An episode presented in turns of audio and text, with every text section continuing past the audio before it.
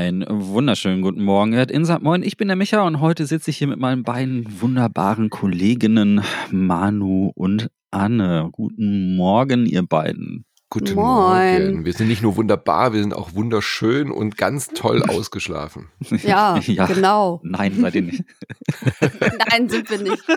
Wir, wir sitzen drei, ich, ich, ich schließe mich damit ein, ja. Ich, also ich bin nicht besser als ihr. Ich bin, wir sind völlig ungewaschen, nicht ausgeschlafen, wir haben noch überhaupt gar keinen Kaffee getrunken. Doch, ein, ein, ein Espresso, also bitte. Echt? Ja. Oh, ah, dann, bist, hast Oh. du, dann hast du mir was voraus. Also ich, ich bin hier, ich nüppel hier gerade beim ersten. Du kannst Kaffee. podcasten ohne Kaffee. E eben nicht. Also der Zustand muss sich ja jetzt innerhalb der nächsten Minuten ändern. Ich werde hier also, während ich moderiere, schön noch Kaffee trinken. Aber es ist ein wunderbarer Tag, Freunde. Denn äh, heute reden wir über das dritte Quartal des Jahres 2022. Äh, die, dieses Jahr, wir, wie immer, ähm, machen wir zu dieser Zeit unseren Jahresrückblick.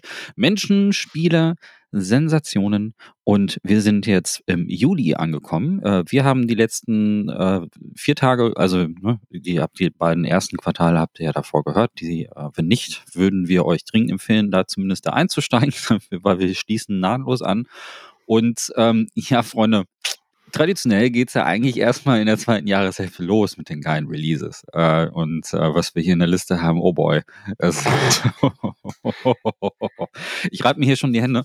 Ähm, wir fangen aber tatsächlich ein bisschen klein an, denn äh, es sind äh, zwei äh, Spiele rausgekommen, die so ein bisschen sich ähneln, die beide was mit Tieren zu tun haben, die so ein bisschen kuschelig sind und so und ähm, die aber beide auch äh, eine Zielgruppe angesprochen haben, die sich sehr, sehr, sehr auf das gefreut haben. Ich fange mal mit dem etwas größeren Titel an, nämlich Stray. Ähm, so, oh ja, Anne sofort im Kuschelmodus. Stray ist ein ähm, Cyberpunk, kann man eigentlich sagen, Cyberpunk-Spiel, wo Ja. du aber eine Katze spielst, spielt also in der Zukunft und ähm, ist ein Spiel von Annapurna, einer meiner Lieblingspublisher und ich denke, bei euch beiden ist Annapurna Mhm. auch relativ hoch in der Liste und ähm, ist ein Titel einfach, der, als die ersten Bilder rauskamen, da ist eine Katze, äh, ihr, man ist selbst die Katze, äh, man, man läuft mit der durch eine, ähm, durch so eine postapokalyptische Welt, die so ein bisschen an Kolonnen so ein bisschen erinnert, an dieser äh, Walled chinesische, City, ne? Bitte? Diese Walled City. Richtig, die Walled City, die ja ähm, die von der chinesischen Regierung vor, vor einigen Jahren auch abgebaut worden ist, aber seitdem Inspirationsquelle für Film, Film und Spiel seitdem ist. Und ähm, ja, äh, überall nur Roboter, kein einziger Mensch. Und ähm, das, das hat sehr, sehr viele Leute direkt gefangen genommen. Und ähm, ich, ich kann auf jeden Fall sagen, dass ich leider Stray noch gar nicht gespielt habe. Ja, ich habe nämlich auf den äh, Retail-Release gewartet. Das ist nämlich tatsächlich erst im, ich glaube, Ende Oktober auf Disc rausgekommen. Und seitdem hatte ich aus beruflichen Gründen einfach überhaupt gar keine Zeit. Ich weiß aber, dass, das, dass die ganze Welt über Stray geschwärmt hat. So wie, wie, wie du, Anne, bestimmt. Ja, voll. Ähm, aber das, das hat viele Gründe, ehrlich gesagt. Also ich liebe natürlich Katzen. Ähm, das ist der Grund Nummer eins. die Katze in Stray ist einfach perfekt. Die ist ähm, sehr nah am Realismus gebaut. Also die kann schnurren, hat einen extra Knopf sogar zum Schnurren und zum Mounten.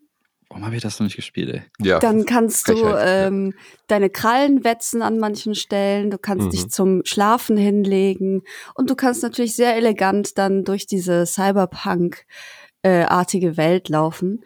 Das ist der große Pluspunkt dieses Spiels.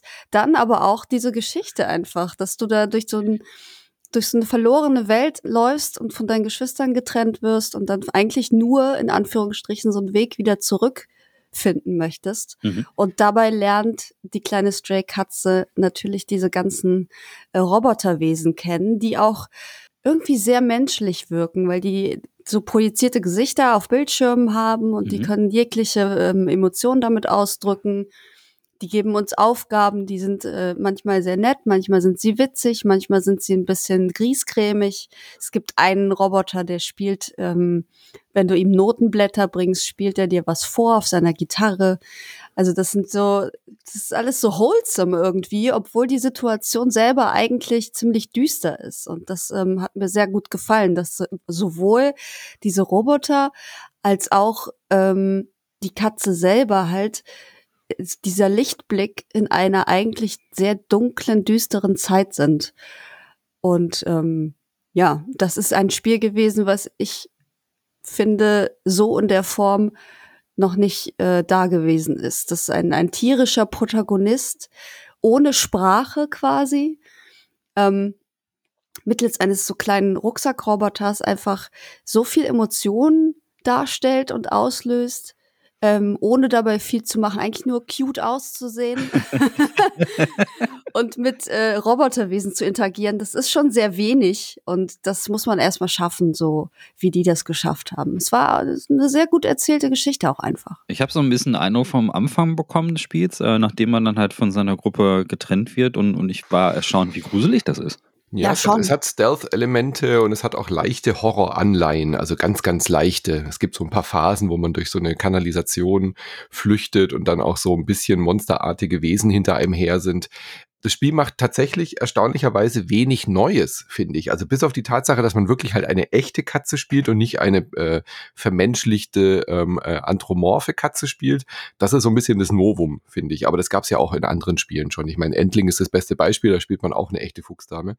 Aber ähm, was Stray so besonders macht, ist halt einfach diese Atmosphäre. Aber ganz ehrlich, also ich ich, als ich das Spiel gespielt habe, war ich hin und weg und total begeistert. Ähm, die spielerischen Mängel in Anführungszeichen, dass es jetzt da irgendwie vom Pacing her nicht ganz so perfekt ist, haben wir ja da auch im Cast angesprochen. Ich finde, es ist ein bisschen überhyped, das Spiel, so in der Rückblende. Es ist ein tolles Spiel, es ist ein gutes Spiel. Ähm, man sollte es auch, finde ich, äh, spielen, wenn man was mit Katzen anfangen kann.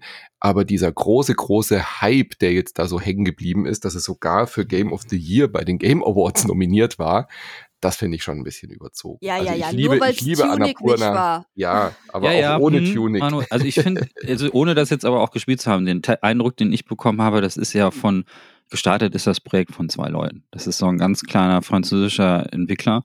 Und wenn, also gemessen an der Leistung, finde ich das schon, äh, wobei Tunic ist ja auch ein Einzelspielerprojekt, ne? Dann ja. ähm, Einzelspieler, sag ich schon, äh, Einzel, äh, einzelnen Also das Spiel lebt schon sehr von diesem Katzenhype, das muss man ja, schon auch wirklich dazu sagen. Ist auch also, völlig in Ordnung. Das, das, das, es hebt ja auch jede, jegliche Wissenschaft aus, ja. Also. Ja. Aber ich finde, es ist halt, also Tunic ist, ich will nicht schon wieder Tunic, aber Ach, ähm, hm. spielerisch ist es nicht sehr innovativ. Stray. Das muss man schon dazu sagen. Aber es ist gut. Äh, ich hatte sehr viel Spaß damit auf jeden Fall. Und ja, man also, kann, äh, es gibt einen Hidden-Modus, Micha, für dich. Da kann man mhm. äh, Katzenhaarbälle äh, äh, spucken und muss damit ganz viele Gegner niedermähen. Nein, Quatsch. Gibt es auch eine Tasse zum Arschlecken? Äh, nee, leider nicht. Leider oh. nicht, aber das äh, ja, dann ist, ist irgendwo bestimmt als, als Easter Egg. Das ist so ziemlich, so ziemlich der Träumo von jeder Katze. Die setzen sich immer direkt vor dir hin und lecken sich den Arsch und gucken auch ja. immer dann nochmal kontrollieren, ob du auch wirklich hinguckst. Das Auge von Sauron gibt es als, äh, als Finisher. Genau. Ja, ich, aber, es äh, gibt, aber es gibt, es gibt wirklich tatsächlich ein Rätsel, da muss man so richtig äh, äh, Katzen-Bitch-Modus-mäßig oben auf dem Dach gehen und einen Farbeimer runterschubsen. So richtig wie Katzen halt einfach Gegenstände von Regalen schubsen und dann liegt der unten und dann äh, kommt ein erboster Barkeeper raus und ist sauer und dann kannst du in die Tür rein. Also äh, an solche Sachen haben sie schon gedacht, was halt Katzen so also, also das ist, ich freue mich auch total drauf, das zu spielen. Ja. Einfach Zeitgründe. Aber das ist so perfekt jetzt für ähm, die Winter. Äh, Zeit, weil mhm. ähm, da auch alles so ein bisschen runterfährt und, und das werde ich mir auf jeden Fall, also da freue ich mich total drauf. Es ist, es ist ne, aber manchmal muss man halt priorisieren, ja. was die Zeit betrifft. Das ist aber auf ein Titel, auf den ich mich sehr gefreut habe. Annapurna hat bei mir eh immer sehr hohen Stellenwert. Und das gilt auch für den nächsten Titel. Ähm, ich bin, ich mag so Tierspiele, ähm, also wo man, wo man ähm, in die Rolle von Tieren schlüpft. Und eins meiner Lieblingsspiele der letzten Jahre war Shelter. Das kennt ihr bestimmt, ne? Shelter? Mm, ich glaube nicht. Nee, kenn ich auch nicht. Äh, das ist ähm, ein, ähm, ja, ein Spiel, wo man nicht Fuchs, ich weiß jetzt gerade gar nicht, was für ein Vierbeiner man spielt, aber das ist ähm, so ein Indie-Game mit so einer ganz äh, seltsamen äh, Low-Poly-Optik, wo man sich halt um so, so einen äh, Bau kümmern muss. Und, ähm, und so ähnlich ist es halt hier auch bei Endling, also dem nächsten Spiel. Also Shade hat mittlerweile eine Fortsetzung bekommen, die habe ich nicht gespielt, aber den ersten Teil habe ich sehr gemocht. Ähm, und äh, Endling ist eigentlich so etwas, was sehr, sehr ähnlich ist. Also da seid ihr eine, was du gerade schon gesagt, Manu, eine Fuchsdame, die äh, dafür sorgen muss, dass die Jungen durchkommen. Und das Ganze kommt auch in einen sehr ähnlichen Lopoli-Stil daher, ein bisschen bunter als Shelter. Und ähm, ist äh, von der Prämisse schon so etwas, wo, wo mir das Herz aufgeht.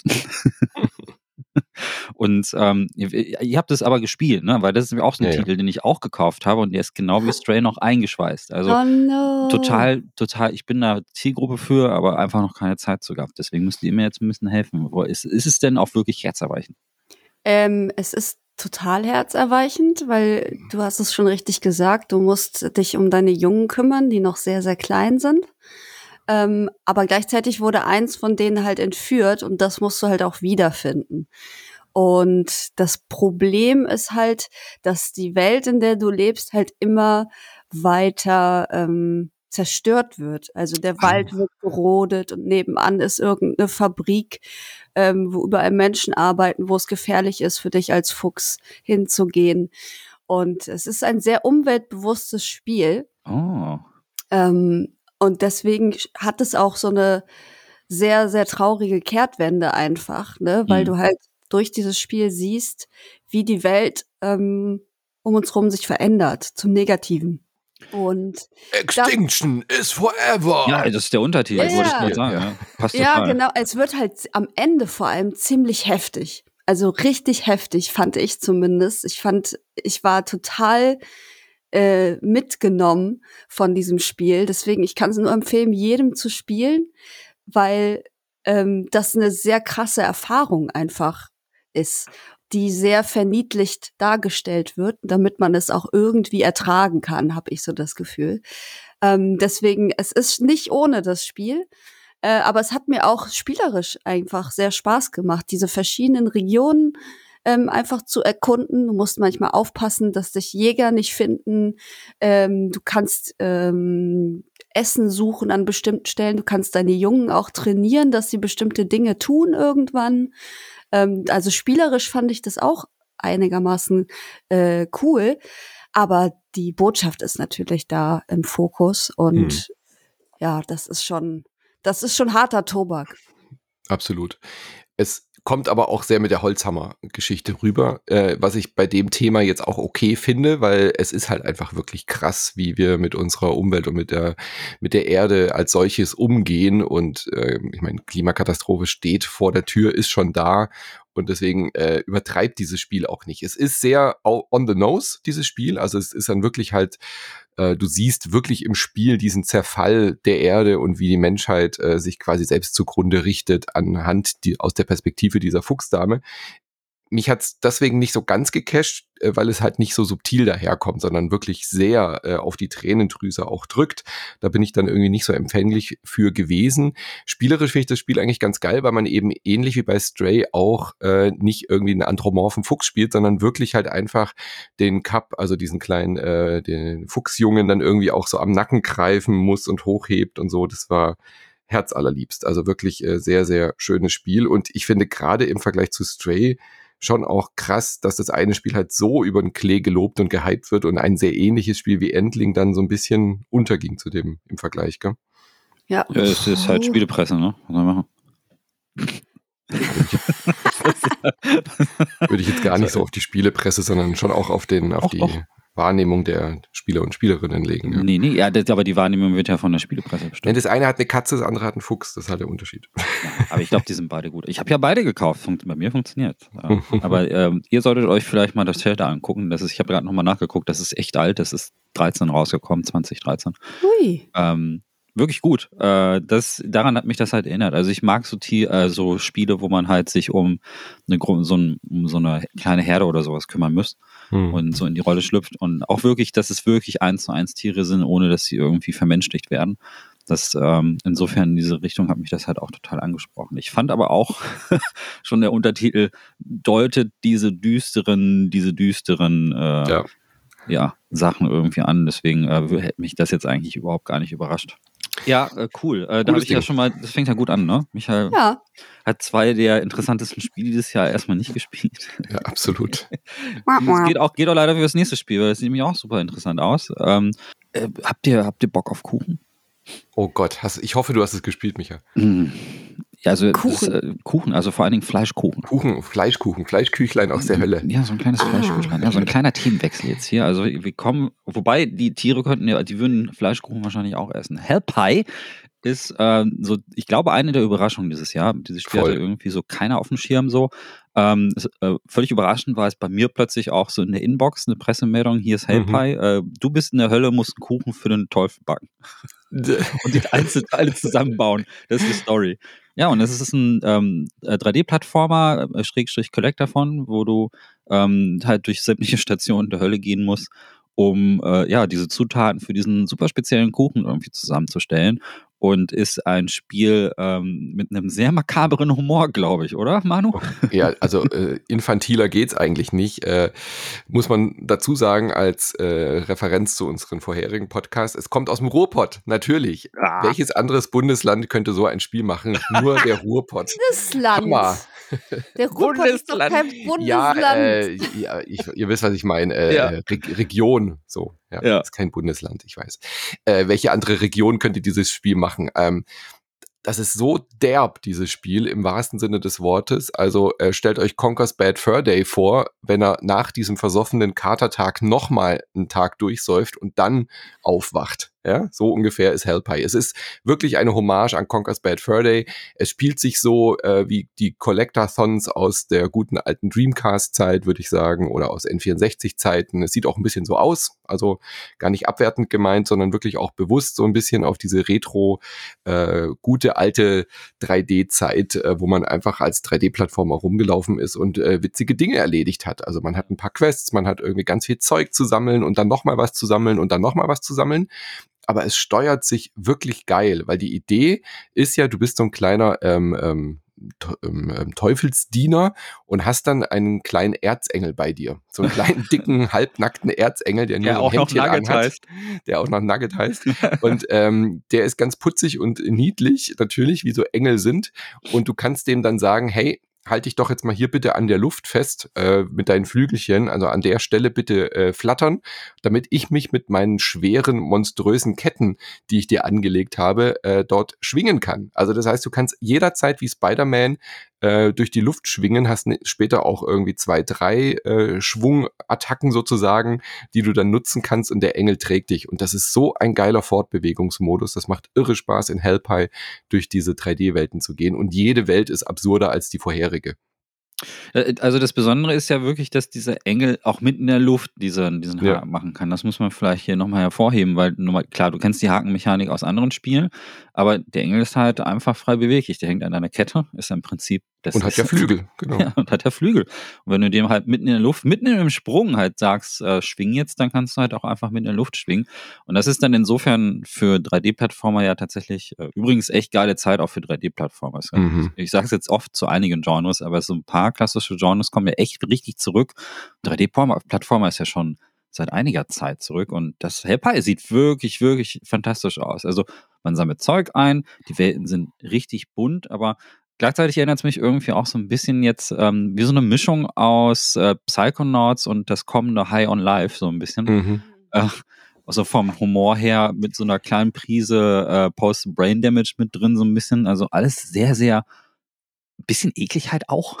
Weil die Zutaten sind dann so ungeschlüpfte Küken irgendwie oder irgendwelche Organe und, und äh, da platzen auch irgendwelche Kreaturen die ganze Zeit auf. Also man so. darf wirklich nicht zart beseitigt sein Nee. bei dem Spiel. Es hat eine Comic-Ästhetik, klar, aber vom Thema her. Also äh, als Beispiel, es gibt eine, ein Level, da musst du in ein Sushi-Restaurant, um eben halt Zutaten zu holen. Und das Sushi-Restaurant, dann bist du da drin und dann realisierst du irgendwann, ja, Moment mal, ich bin ja in einem Walfisch und das Sushi wird gerade frisch aus der Mageninnenwand abgeschnitten und zubereitet. Ja, das ist ein Level. Und so in diesem Stile geht das Spiel halt komplett durch und überschreitet jegliche Grenze vom äh, Pipi-Kaka-Humor. Äh, ganz abgesehen ist es halt wirklich einfach Fäkalien ohne Ende die ganze Zeit. Ja. Das ist äh, Tagline, Also, Fäkalien ohne äh, Ende. genau, und das ist auch nicht subtil, das Spiel. Bei dem Spiel brauche ich es aber auch nicht. Es gibt am Anfang so Nazi-Gegner und die sind einfach äh, laufende Stück Scheiße. Und ich meine, pass, passender war Oh das nie. Gott. Das sind einfach so laufende Stück Scheißehaufen, die Gut, dann eben so äh, ähm, ähm,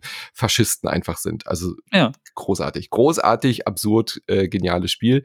Hat ein paar kleine Steu Macken, so äh, es, es, es läuft sich so ein bisschen auch aus. Also nach ein paar Stunden ist man auch so leicht übersättigt. Ist auch kein Spiel, was man wirklich ähm, tagelang, stundenlang am Stück durchbeißen äh, will, aber immer wieder ein Stückchen vom Hellpie probieren, hat mich dieses Jahr ähm, in diesen, im, im dritten Quartal gut über die Runden gebracht. Ja.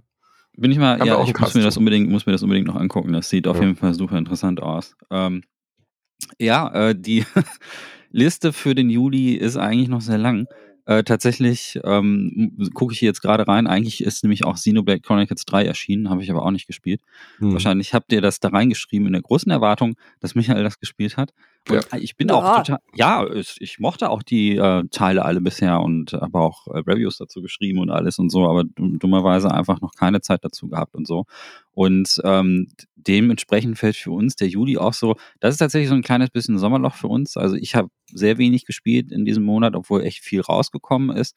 Ähm, und äh, also ich, ich weiß, weiß jetzt nicht genau, wer von euch das reingeschrieben hat. Ich muss aber einfach mal fragen, wer hat denn den Powerwash Simulator da reingeschrieben in diese Liste? Ich habe ihn reingeschrieben, weil es einfach so ein Phänomen war. Ich war ähm, in Berlin und habe mit äh, Robin und äh, Tom von Hooked darüber ein bisschen gesprochen. Das war einfach so ein irres Phänomen und äh, ich, ich, der, der muss einfach erwähnt werden. Der Powerwash Simulator ist wirklich ein Kercher. Äh, Spiel, bei dem man hergeht und Spielplätze von Dreck bereinigt. Und das ist jetzt nicht irgendwie eine, eine Persiflage wie der Goat Simulator, sondern wirklich einfach ein Kercher den man, also so heißt ja diese Firma, die diese Hochdruckreiniger herstellt, das ist natürlich nicht offiziell von Kercher. Und das habe ich meiner, äh, meiner Brettspielnachbarin, eine, eine Freundin von mir, mit der ich immer Brettspiele erzählt. Und sie geht, geht aus der, wortlos aus der Tür, weil sie sich gewundert hat, dass Videospieler sowas spielen.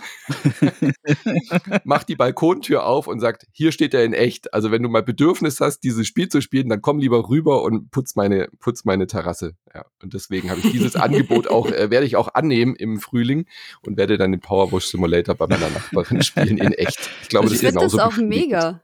Ich finde das mega geil. Ich habe es auch gekauft, aber bisher noch nicht gespielt. Ja. Ähm, aber ich, ich sehe den Appeal, ganz ehrlich. Ich liebe auch ähm, solche Spiele wie, boah, was war das denn? Naja, du hast ja auch Unboxing gespielt äh, letzten Monat. Also es ist halt Ja, nee, Arbeit also- mit Spielen.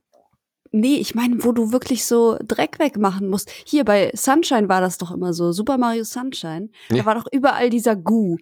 Und ich habe das immer so bis zum letzten Fitzelchen weggemacht, weil irgendwas fühlte sich dann sehr gut in mir an. Und deswegen ähm, kann ich sehr gut verstehen, dass so ein, so ein Powerwash Simulator schon ähm, richtig Spaß machen kann, weil man danach einfach so ein Gefühl der Zufriedenheit hat, dass alles Mhm. schön sauber ist. So, das, das äh, leuchtet mir ein und deswegen habe ich das auch gekauft. Bisher noch nicht reingeguckt. Ist auch im Game Pass übrigens noch, wenn man das mal Ah, ausprobieren ja. Möchte. das, ja, das ist schon so eine Praktisch. Ich habe da einfach ein schlechtes Gewissen, weil ich dann denke, warum staubsauge ich nicht meine eigene Wohnung und putze hier was im Videospiel? Also das kriege ich einfach nicht hin. Nee. Das ist wie so damals besser alles andere machen außer Mhm. Hausaufgaben. So. Lieber Powerwash Simulator spielen, als wirklich die Bude aufzuräumen. Absolut, ja. Äh, Was wir aber hoffentlich nie erleben werden, ist, damit schließe ich dieses Monat auch ab, ist ein, auch ein Spiel, das glaube ich im Game Pass war, ist Dusk Falls. Mhm. Ist ein ästhetisch super interessantes Spiel, äh, was ich jetzt auch die nächsten Tage mal spielen wollte, aber jemand von euch hat es eingetragen, deswegen frage ich mal frech.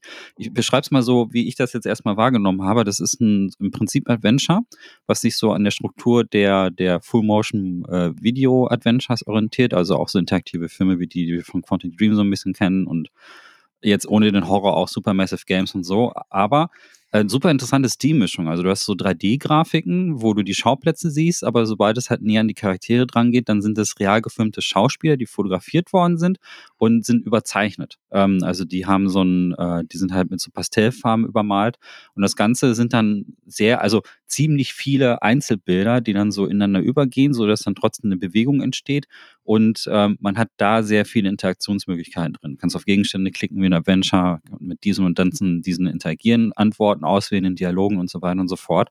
Und das sieht super intriguing aus und ist ja Mhm. jetzt auch tatsächlich beim Game Awards auch nominiert worden, oder? Hat auch gewonnen Hat auch bei gewonnen. Games for Ah. Impact. Ja. Ah, Also Spiele mit Botschaft oder mit bewegender Geschichte. Mhm. Äh, warum? Also könnt ihr das ein bisschen einrahmen für Leute, die äh, das nicht gespielt haben? Wir haben es alle nicht gespielt. Ja, wir haben es leider alle nicht gespielt. Ach, warum, aber warum, ich, warum steht das denn hier? ich habe Nee, ja, hab ganz viele Spiele einfach hingeschrieben, die in Ja. diesen Monaten einfach rauskamen. Ah, Und deswegen sind da auch so Sachen wie Xenoblade Chronicle, weil das eine der größten Releases einfach dieses Jahr war. ja, ey. Ähm, manchmal können wir halt nicht viel dazu sagen, weil wir es alle noch nicht gespielt haben, aber As Dusk Falls ähm, ist natürlich einer auch dieser Titel, die vielleicht am Anfang so ein Geheimtipp waren und mittlerweile halt irgendwie jeder kennt. Und ich mache mich immer so ein bisschen lustig, weil ich diesen Look so schlimm finde. nee, ich, finde den find das super. Ganz Ich finde auch sehr furchtbar, wenn sich so alles bewegt, aber in, kein, keine Münder zum Beispiel. Also wenn irgendwie Text gesprochen wird und dann bewegt sich alles nur so ruckelig und so. Ja. Ah. Das finde ich ganz furchtbar schlimm. Das kann ich mir nicht antun, leider. Ah, ich finde das total gut. Also das ist, aber das hat ja auch, das hat ja, macht ja, glaube ich, das Falls auch so ein bisschen aus in der Konversation, dass sehr viele Leute, gerade bei diesem Look, da, da geht es ja echt total auseinander von der Meinung. Ich finde den aber echt interessant und eigenwillig halt auch im Vergleich zu äh, ganz vielen anderen Spielen, die halt rauskommen. Also ich habe sowas schon lange nicht mehr gesehen. Das gab es natürlich vor einigen Jahren im Adventure die ganze Zeit, äh, diese Form der Darstellung, dass man halt auch ähm, in diesen Einzelbildern immer übergegangen ist. Aber ich finde es super interessant, das in einem aktuellen Spiel aus diesem Jahr zu machen.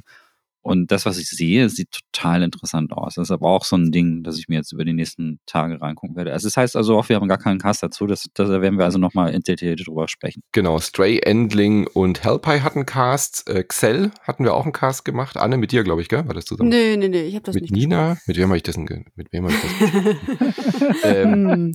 ja, ich, Entschuldigung, ich caste ein bisschen zu viel, als dass ich noch wüsste, mit wem ich das besprochen habe. Tut mir leid. Cell ist ähm, ein äh, Dungeon Crawler Schrägstrich Zelda, oder? Das ist ein äh, überambitioniertes Zelda-like aus Hamburg. So haben wir es genommen. Vielleicht habe ich dich deswegen äh, im Kopf gehabt, Anne. Äh, Ah, mit ja, Lara habe Hamburg. ich, mit Lara habe ich das besprochen. Genau. Äh, super ambitioniertes Spiel, äh, richtig gu- guter Start. Man hat ein wirklich schönes Zelda-like und merkt dann aber zwischendurch, dass es vom Pacing her und vom, ja, von den äh, Ansprüchen, die sie an sich selbst gestellt haben, die leider nicht ganz erreichen. Es ist ein gutes Spiel, aber hätte gut getan, da einfach noch ein bisschen mehr Entwicklungszeit äh, drin zu stecken. So wie es jetzt rauskam, äh, ist es leider nicht sehr zufriedenstellend. Auch so ein Titel, den ich mir unbedingt angucken muss. Ich gucke hier gerade ins Gameplay rein. Das ist optisch auf jeden Fall schon mal. Optisch super ansprechend und äh, hat, wie gesagt, sehr, sehr, sehr viele gute Ideen, aber ähm, verliert sich halt in so ein bisschen, verstrickt sich so in sich, in seinen eigenen Problemen. Da wäre es gut gewesen, da irgendwie zwei, drei Sachen rauszustreichen und es ein bisschen zu, zu äh, optimieren. Und das Problem hat Hellpie nicht so stark. Also wenn wir jetzt gerade bei diesen deutschen Spielen sind, ähm, auch Stray und Endlich sind irgendwie fokussierter in ihrer Art und Excel ähm, stolpert da irgendwie ein bisschen über seine eigenen Beine. Äh, wenn wir gerade bei Tierspielen noch waren, müssen wir unbedingt Bear and Breakfast noch erwähnen. Das wollte ich die ganze Zeit spielen, ähm, habe ich aber leider nicht. Ich finde die Idee so geil, dass man einen Bären steuert, der ein Bed and Breakfast äh, äh, Hotel quasi. Hotel äh, ja. managt und Bear and Breakfast nennt. Ich fand die Idee so gut. Es ist eine der besten Spieleideen des Jahres, glaube ich. Ähm, hatte ich gedacht, es kommt im Game Pass, ist jetzt aber für Nintendo Switch und so da und äh, GOG und so, aber bin ich noch nicht dazu gekommen. Gut, aber wir müssen langsam mal weitermachen. Micha, du hast doch bestimmt auch noch was im noch, Juli hab, gespielt. Genau, ich habe noch zwei Juli-Titel. Äh, und zwar, äh, also da kommt ein Cast, Yuri, äh, Eurokill heißt das, die Culmination Games. Das ist, ähm, wollte ich nur kurz erwähnen, weil sonst fragen sich alle, warum wurde das nicht genannt. Dazu machen wir im Januar einen Cast. Äh, das ist eine Mischung aus Bullet Hell Shooter und Visual Novel. Geil. Äh, What? Wie geht das? Fliegen die Buchstaben auf dich zu? Oder? Nein, nein, also das ist, äh, also das ist halt so, so ein bisschen, äh, du trittst gegen verschiedene Kontrahenten an und die, ähm, das ist halt irgendwie halt ein, ein Spiel ein Anime-Look und äh, gibt es halt ganz viele äh, stronge Persönlichkeiten, gegen die man da antritt. Ich weiß nicht genau, in welchem Kontext, es ist so Science Fiction. Irgendwie muss man da äh, äh, äh, Leute besiegen und das passiert aber immer in Bullet Hell Form. Also es gibt erst Dialoge, wo, du mit denen redest und es ist halt wirklich sehr viel Vision Novel. Und auf einmal findest du dich in einem Bullet Hell Shooter wieder und äh, kämpfst gegen diese Leute. Und ich, ich habe ich hab, ist ist auch ein Titel, der noch eingeschweißt ist. Ähm, den werde ich aber mit Björn äh, Speckobst werde ich mit dem sprechen, weil der, ähm, das war so ein Ding, das hat einfach unsere Namen geschrien. Also das, die hätten da einfach auch unsere Namen auf die Packung schreiben können. Das wäre, das ist halt Ein so Spiel, absurd. eine Idee. das deinen Namen schreibt. Ja, aber wirklich. Also das kommt. Das, also wir haben es nicht vergessen. Das ist eins der ungewöhnlichsten Sachen, die dieses Jahr rauskommen. Ich weiß nicht, ob es gut ist, aber die Idee Hm. alleine ist auf jeden Fall ein Blick wert. Unbedingt empfehlen und da werde ich wahrscheinlich auch keinen Cast zu machen, möchte ich aber Madison. Ähm, das ist ein Horrorspiel, ein Indie-Horrorspiel, das im Juli rausgekommen ist. Und ich habe äh, in der letzten Ausgabe ja schon gesagt, es war ein fantastisches Jahr für Horrorspiele. Es ist unmöglich, jetzt auch alle im Jahresrückblick zu erwähnen. Wir werden da später im nächsten Quartal auch noch ein paar haben. Wollte aber unbedingt Madison nochmal hervorheben. Das ist ein ähm, sehr rätsellastiges Horrorspiel. Also es geht da sehr wenig drum Kämpfen, wo du ähm, mit, die ganze Zeit mit einer Kamera unterwegs bist. Also so ein ganz kleines bisschen wie bei Fatal Frame. Und das ist so eine Polaroid-Kamera. Ihr kennt die Dinger, ne? Wo man Mhm. Ne, die ganze Zeit mit dem, also man schießt ein Foto, dann kommt unten halt äh, das Polaroid raus, man muss das erstmal schütteln, damit ähm, das Bild halt auch entsteht und so. Shake it, shake it, shake it. Richtig, genau. Und ähm, es gibt äh, ja dieses Subgenre des Horrors, das sehr, sehr viel mit Geisterfotografie und so ein Zeug zu tun hat und so. Und wenn ihr dafür empfänglich seid, dann ist dieses Spiel euer Tod, weil äh, das baut die ganze Zeit sich um diese Fotomechanik auf. Also man muss Dinge fotografieren, um Rätsel zu lösen, man muss eine Reihe von Fotos machen. Und natürlich taucht im Blitzlicht ständig irgendwas auf, was extrem unangenehm ist. und äh, du bist oft in sehr, sehr dunklen unterwegs. Und das ist, also so ein Beispiel, du kommst in den Raum irgendwie rein und der ist einfach stockduster und ähm, du musst diesen dann mit diesem Blitzlicht dann beleuchten. Und jedes Mal, wenn du ein Foto schießt, äh, siehst dann immer für so einen ganz kleinen Frame dann irgendwie was in der Ecke oder was direkt vor dir stehen, was aber dann natürlich auch sofort weg ist, sobald äh, es wieder dunkel ist. Das ist so, es arbeitet, das ist ein Spiel, das sehr viele Stroboskoplichter hat und sehr viele flackernde Lichter. Da also eine kleine Warnung, wenn ihr da empfänglich seid oder, oder empfindlich seid. Und ähm, aber ich fand diese Atmosphäre so effektiv aufgebaut und, und so gut drumherum gedreht um diese Fotomechanik, dass, dass mich das äh, gute, also es ist sehr kurz, geht so vier, vier Stunden ungefähr, vier, fünf Stunden, aber die ganze Zeit wirklich voll on the edge gehalten hat. Also man kämpft gar nicht. Es ist wirklich Ich-Perspektive, man läuft durch die Gegend, man muss ähm, alles mit dieser Kamera irgendwie lösen. Die Story ist, ohne dazu viel zu verraten, worum es geht, äh, sehr surreal, also geht so ein bisschen in die Richtung von Playable Teaser ähm, und ähnlichen Spielen, die, die, also auch die Räume verändern sich auf eine surreale Art und Weise und ähm, es ist sehr, sehr gruselig. Man kommt zum Beispiel in einen Raum rein, wo nur Uhren sind. Ähm, also wo der komplett voll. Ja, Oh also, ne, Gott. also findest, das findest du direkt schlimm. Ja, ja, Ja. das finde ich direkt schlimm. Ja, ja, ist wirklich. Also du, das gibt's ja, also wenn man zum Urbacher geht, sieht's ja eigentlich genauso aus. Aber im Ja. Horrorspielkontext ist es Ich natürlich muss so, sofort an Seiler denken. oh ja, sowas, ne? Also das sind so, und das ist wirklich gut. Also, Und, warum willst du keinen Cast dazu machen? Weil du weil ich keinen gefunden habe. hast. Ich habe einfach niemanden gefunden. Ist cool, okay. Also es könnte, also es hätte ja Es könnte, also ich wenn dachte, jetzt es gibt irgendeinen anderen Grund, warum du es nicht reviewen willst. So. Also es gibt ein paar Spiele, die ich dieses Jahr gespielt habe, die sind so nischig, da werde ich nie Mhm. jemanden finden. Die habe ich dann, das ist dann so etwas, was ich dann hier in so einem Jahresrückblick auch unterbringe. Madison wird wahrscheinlich so ein Spiel sein. Es ist äh, total missachtet. Ähm, dieses Jahr sind sehr viele solcher Indie-Horror-Titel rausgekommen und ich glaube, dass es einfach dann, naja, ähm, einfach in dieser, dieser Veröffentlichungsmasse der, der Indie-Horror-Games untergegangen ist. Sieht Okay. auf den ersten Blick auch so ein bisschen aus wie so ein äh, sowas ähnliches wie PT. Ich glaube, dass da einige Leute, dem so ein bisschen überdrüssig sind von dieser Ästhetik, alles, was so aussieht wie Layers of Fear oder PT, tut dem aber total Unrecht. Das ist wirklich, Mhm. wirklich gruselig und eins der gruseligsten Erlebnisse, die ich dieses Jahr hatte, kann ich total empfehlen. Ähm, ich will, ich scheue mich ein bisschen davor, was Inhaltliches zu sagen, weil ein Teil davon ist natürlich, Mhm. ist halt sehr storylastig. Warum man diese Fotos macht und was man mit diesen Fotos findet, ist natürlich Teil ähm, des ganzen Erlebnisses. Ähm, und deswegen will ich da nicht so viel verraten. Aber es ist wirklich, wirklich gut. Äh, kann ich nur empfehlen. System? Äh, gibt's für alles. Also ich habe das für PS5 gespielt. Das war, glaube ich, auch für Xbox und auch für die Nachfolgen, die Konsolen davor, aber auf jeden Fall auch für den PC. Also wenn's, ich glaube sogar, dass es ziemlich gut auf dem Steam Deck läuft, soweit ich weiß. Nur Switch, noch, eine Switch-Version gibt's auch, aber die habe ich, in, also so wie die Switch dieses Jahr äh, abgeschnitten hat mit Pokémon und äh, ähm, Bullet Witch, äh, Bullet Witch sag ich schon, ähm, Bayonetta, glaube ich, würde ich um die Switch-Version erstmal einen Bogen machen. Äh, aber ansonsten gibt es das für alles. Gut. Ja, äh, Horror muss ja auch mal wieder hier untergebracht werden. Ein bisschen gruselig finde ich aber die Prämisse von dem nächsten Spiel. Wir wandern rüber in den August. Äh, Cult of the Lamp, ey. Es sieht so niedlich aus. Frontierspiele, oder? Der Trend ja, ja, des Jahres. Da, da haben wir jetzt die Mischung. Ne? Wir, haben, wir sind eingestiegen mit Stray und Endling, äh, enden jetzt hier diesen Monat mit einem Horrorspiel. Jetzt haben wir die Mischung aus beidem. Äh, äh Lämmer, die, mhm. die an die Schlacht, also wirklich auf die Schlachtbank geführt werden im Kontext eines Kults. Und ich, ich gucke mir die Bilder dazu an und ich weiß nicht, ist das Parodie oder ist das wirklich gruselig? Ich finde es irgendwie gruselig. ähm, du hast es gespielt, Manu. Ja, unbedingt. Das war eins der am meisten gespielten Spiele zu dem Zeitpunkt tatsächlich. Ähm, es ist, es ist, es ist fantastisch. Also es, zumindest die ersten Stunden äh, ist es wirklich gut. Man hat eine Mischung aus äh, Dungeon Crawler und Aufbausimulation und die Aufbausimulation konzentriert sich eben darauf, einen Kult zu managen und das ist wirklich eine so coole Idee. Dann auch noch in so einen putzigen Tierlook gehalten, dass man wirklich einfach ein Lamm spielt, was äh, fälschlicherweise dann sozusagen geopfert wird und dann aus Rache von einem der Götter wiederbelebt wird, damit die anderen äh, darunter leiden und dann baut man sich diesen Kult auf und äh, vom Pacing her, die ersten Stunden klappt es super gut. Also die ersten zwei, drei, vier Stunden bist du total begeistert, weil du denkst, eigentlich wollte ich nur einen Dungeon Crawler spielen und jetzt manage ich hier einen Kult. Das macht ja total Laune, da wieder was freizuschalten und dann kannst du freischalten, dass du äh, ähm, quasi Myso, äh, Quatsch, ähm, ähm, polyamorös äh, quasi deinen gesamten Kult heiraten kannst, damit die alle glücklich sind, dann äh, musst du aber mit Eifersucht klarkommen.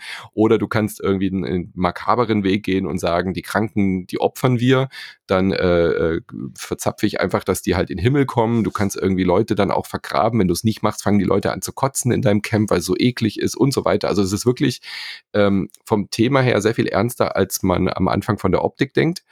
Und nach ein paar Stunden verliert sich das dann aber. Man macht immer das Gleiche. Das, äh, der Dungeon Crawler Part ist zu, zu einfach und zu repetitiv. Also da gibt's nicht genügend unterschiedliche ähm, Ideen oder, oder um, ähm, das, das Gameplay trägt sich halt leider nicht. Und dann bist du sehr viel mit Verwaltungskram ähm, beschäftigt und ich hätte mir da ein paar mehr Automatismen gewünscht. Also du kannst dann irgendwann Klohäuschen bauen, dass die Leute nicht ständig irgendwelche kleinen Scheißhäufchen liegen lassen. Also sehr fäkal heute der Podcast. Ah, ich merk schon. Und, und, du musst dann wirklich händisch immer diese einzelnen Scheißehäufchen wegräumen am Anfang. Und dann baust du die Toilette, dann geht's. Aber bei vielen anderen Dingen ist es halt nicht so. Äh, und das ist dann auf Dauer ein bisschen ermüdend. Also das Spiel hat mich so nach der Hälfte dann einfach verloren. Ich war dann gar nicht mehr motiviert, dann wirklich auf den letzten Boss zuzurennen. Aber die Ideen sind toll da drin, die Grafik ist fantastisch und ein paar Stunden macht es richtig, richtig Laune. Ich habe es ähm, nicht, also ich habe den Hype nicht so ganz verstanden. Was cool ist an der Sache, ist, dass man ähm, seine Twitch-Community ganz gut einbauen mhm. kann. Mhm. Also ähm, die können Sachen abstimmen. Du kannst die einzelnen Kultmitglieder so random nach Twitch-Zuschauern äh, benennen lassen und so weiter. Das finde ich immer ganz cool, wenn Spiele darauf ja. achten, dass man seine Zuschauer einbinden kann. Ähm, aber da, da habe ich irgendwie andere Spiele, die mich da mehr ähm, begeistert haben. Wandering Village, da werden wir noch drüber sprechen später. Mhm. Und ich warte auf ein Spiel, was, glaube ich, nächstes Jahr erscheint, äh, mit dem wundervollen Titel Axolotl. Mhm. ähm, und da geht's halt auch um ein Axolotl, das ähm, den Dungeon Crawler sehr Hades-ähnlich äh, quasi meistern muss und zu Hause äh, so seine Jungen hat in so einem Dorf. Also das geht in eine ähnliche Richtung und ich äh, finde es mit einem Axolotl sehr charmant. Deswegen ja. Cult of the Lamp, da habe ich erstmal äh, einen Bogen drum gemacht. Vielleicht spiele ich das irgendwann mal, aber ich äh, glaube es eher nicht, ehrlich gesagt. Wie gesagt, wir haben halt so gute Dungeon Crawler die letzten Jahre gekriegt, also von ja. Hades, aber auch eben so Sachen wie ähm, Binding of Isaac oder so. In die Richtung geht's ja ein bisschen. Aber ähm, die Innovation ist wirklich dieser Aufbaumechanismus und das ist wirklich äh, clever gemacht, auch cool, aber naja, trägt sich leider nicht so ganz. Ähm, Two Point Campus, wenn wir gerade bei Aufbauspielen sind, war dann auch einer meiner, also im August habe ich wahnsinnig viel gespielt. Äh, wenn ich mir die Liste angucke, ich habe glaube ich nichts ja, anderes alles, alles nach deinem Namen markiert. ja. Two Point Campus war ein absolutes Must-Have-Play für mich dieses Jahr, äh, der Nachfolger von Two Point Hospital. Äh, ich liebe diese Serie, dass sie da zurück back to the roots sind und gesagt haben, wir wollen sowas wie Theme Hospital und Theme Park und so zurückbringen. Dieses Genre war ein bisschen vernachlässigt. Es gab natürlich die Größen wie Anno und so, aber so dieses humoristische äh, mit dem Augenzwinkern und einer total Absurditäten über äh, sprudelnden Kreativität, die hat ja so ein bisschen gefehlt. Und Two Point Hospital hat es schon sehr gut gemacht, einfach Theme Hospital wieder neu aufzulegen Und äh, Two Point Campus hat mich vor allem deswegen gereizt, weil es eben auch so ein Spiel nicht gab früher in den 80er, 90ern wo man einen Campus managt. Also du baust verschiedene Universitäten neu auf und auch da hast du so diese absurden Sachen dabei. Also ähm, dass du, was weiß ich, so eine Art Hogwarts quasi als Campus aufbaust und musst dann irgendwie ein äh, Studienzimmer bauen, wo die äh, Zaubertränke zusammen gemixt werden. Äh, dann kannst du aber auch irgendwie so eine, so eine Sonderform von äh, Rugby oder Mischung aus Rugby, Baseball und ich weiß gar nicht, was werfen die? Werfen mit Käse, glaube ich, irgendwie durch die Gegend. Ich habe keine Ahnung. das war völlig bescheuert.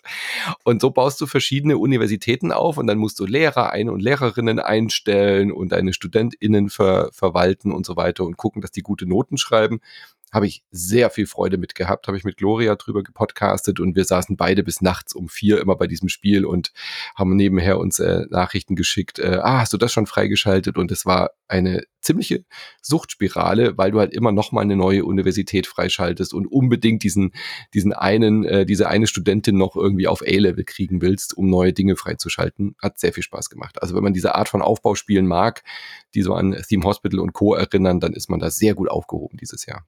Ist, äh, ähm, wenn man, ähm, ist es auch von demselben Originalteam, die auch an Ur-Ur-Ur äh, Spielen gearbeitet haben. Also genau, das ist genau das sind, wie bei dem, bei dem Hospital-Teil. Sind, also es ist so die, die Elite der alten äh, ja. Aufbauspiele. Also da sind ein paar dabei von äh, äh Frogware oder wie hießen die denn damals? Bullfrog. Genau, Bullfrog, genau. Bullfrog, Frogware. Ja. Bei Bullfrog, äh, die dann wirklich auch an diesen äh, Originalspielen mitgespielt haben. Also ein paar sind von Rollercoaster Tycoon rübergekommen und so. Also es ist wirklich so ein kleines Team. Äh, man findet auch ein Interview mit denen. Ich habe die auf der Gamescom vor zwei, drei Jahren mal interviewt, wie die sich alle da gefunden haben und dann eben Sega diese Idee vorgeschlagen haben. Wir könnten doch diese Art von Spiel zurückzubringen. Und äh, ich bin sehr gespannt, wo es da weitergeht. Also da kommen noch wahrscheinlich ganz viele DLC, aber äh, Two-Point, keine Ahnung, wir haben schon im, im Podcast spekuliert, was wohl dann das nächste Two-Point-Spiel werden könnte. Die sind ja alle dann in, in der gleichen Stadt angesiedelt, in dem Two-Point. Ach, das ist ja interessant. Also das mhm. ist, äh, jetzt konnten sie theoretisch also ein drittes, drittes Spiel über irgendwas komplett anderes machen. Freizeitpark. Freizeitpark, zum Beispiel so. Freizeitpark gab es ja schon, ja, aber äh, Two Point Campus sind sie ja wirklich mal neue Wege geschritten. Wir haben auch schon überlegt, was ist da noch? Two Point, äh, keine Ahnung, äh, ist ja alles denkbar bei sowas. Two Point ja. Amazon Lager. Two Point. Um äh, Gottes Willen. das wäre ein sehr böses Spiel. Ja. Ganz im Gegensatz zu dem nächsten totalen Überraschungshit, ähm, der auch auf meiner Liste steht, weil es ästhetisch holt's mich komplett ab. Ich, oh. Also ich habe ja letztes Jahr in einem Jahresrückblickcast habe ich gesagt, dass mir Demon Turf sehr gefallen hat. Äh, das war ein Plattformer, wo man ähm, ein 2D-Sprite durch 3D-Welten schiebt. Und ähm, das ist ein Spiel, das jetzt so eine ähnliche Ästhetik hat. Tinykin mhm. ist ähm, im Prinzip äh, technisch so ähnlich. Also man hat so einen, äh, ein, so auch so einen Charakter, der eigentlich 2D ist und der läuft auch durch eine 3D-Welt, aber das ist jetzt gar nicht so das Besondere. Ähm, geil daran ist, dass er eigentlich quasi Pikmin ist. Und äh, es gab schon lange kein Pikmin. Und ähm, also das, das Pikmin-Artiste, was ich gespielt habe, war letztes Jahr äh, DAP, D-A-P wird das geschrieben, habe ich äh, auch ein Interview zu, ist, das fand ich auch sehr gut. Aber Tinykin ähm, ist das Ganze nochmal wirklich in der 3D-Optik und so. Und das Ganze ist so cute, weil mhm. äh, diese ganzen, du bist halt so ein, so ein Typ, äh, ich glaube ein Erfinder oder so ist das, und der hat diese ganzen kleinen ähm, Kreaturen um sich herum, die, ähm, die, die sehen halt so ein bisschen aus wie, äh, ja, ich sag mal, ähm, wie die, ein kleines bisschen wie die Minions. Ähm, mhm. So, das sind, quasi bestehen sie nur aus einem Augapfel. So Blobs. Und ja. so Blobs irgendwie. Und ich finde die Animation alleine schon so charmant, dass es mich deshalb da reinholt. Ja, und deine Aufgabe ist es eben, durch 3D-Plattformer-Level durchzugehen, so viele von diesen Dingern, ich, ich nenne sie jetzt mal. Die heißen, die heißen Tinykins. Tinykins, die sind, das sind ja die Tinykins. Das ist der Name, okay. Ja. Die kleinen Tinykins da durchzuziehen. Und äh, das ist ein Spiel, das ich ziemlich selber noch nicht bekommen bin, aber ich weiß, dass es für viele der absolute Geheimtipp dieses Jahr ist. Ja, richtig, richtig gut. Auch perfekt fürs Steam Deck geeignet. Ein hervorragender 3D-Plattformer, also ähnlich wie Hellpie, wirklich eine ganz, ganz dringende Empfehlung, wenn man irgendwas mit Plattformer-Games am Hut hat. Das ist ein Must-Play dieses Jahr. Ähm, und es erinnert sehr stark an wie du schon gesagt hast, Pikmin, weil man eben diese Viecher einsammelt. Die haben dann immer Spezialfähigkeiten. Die einen können äh, Sachen wegsprengen, die anderen stapeln sich übereinander, sodass du an ihnen hochklettern kannst, um Plattformen zu erreichen und so weiter und so fort. Die anderen tragen einfach wirklich irgendwie Gegenstände durch die Gegend.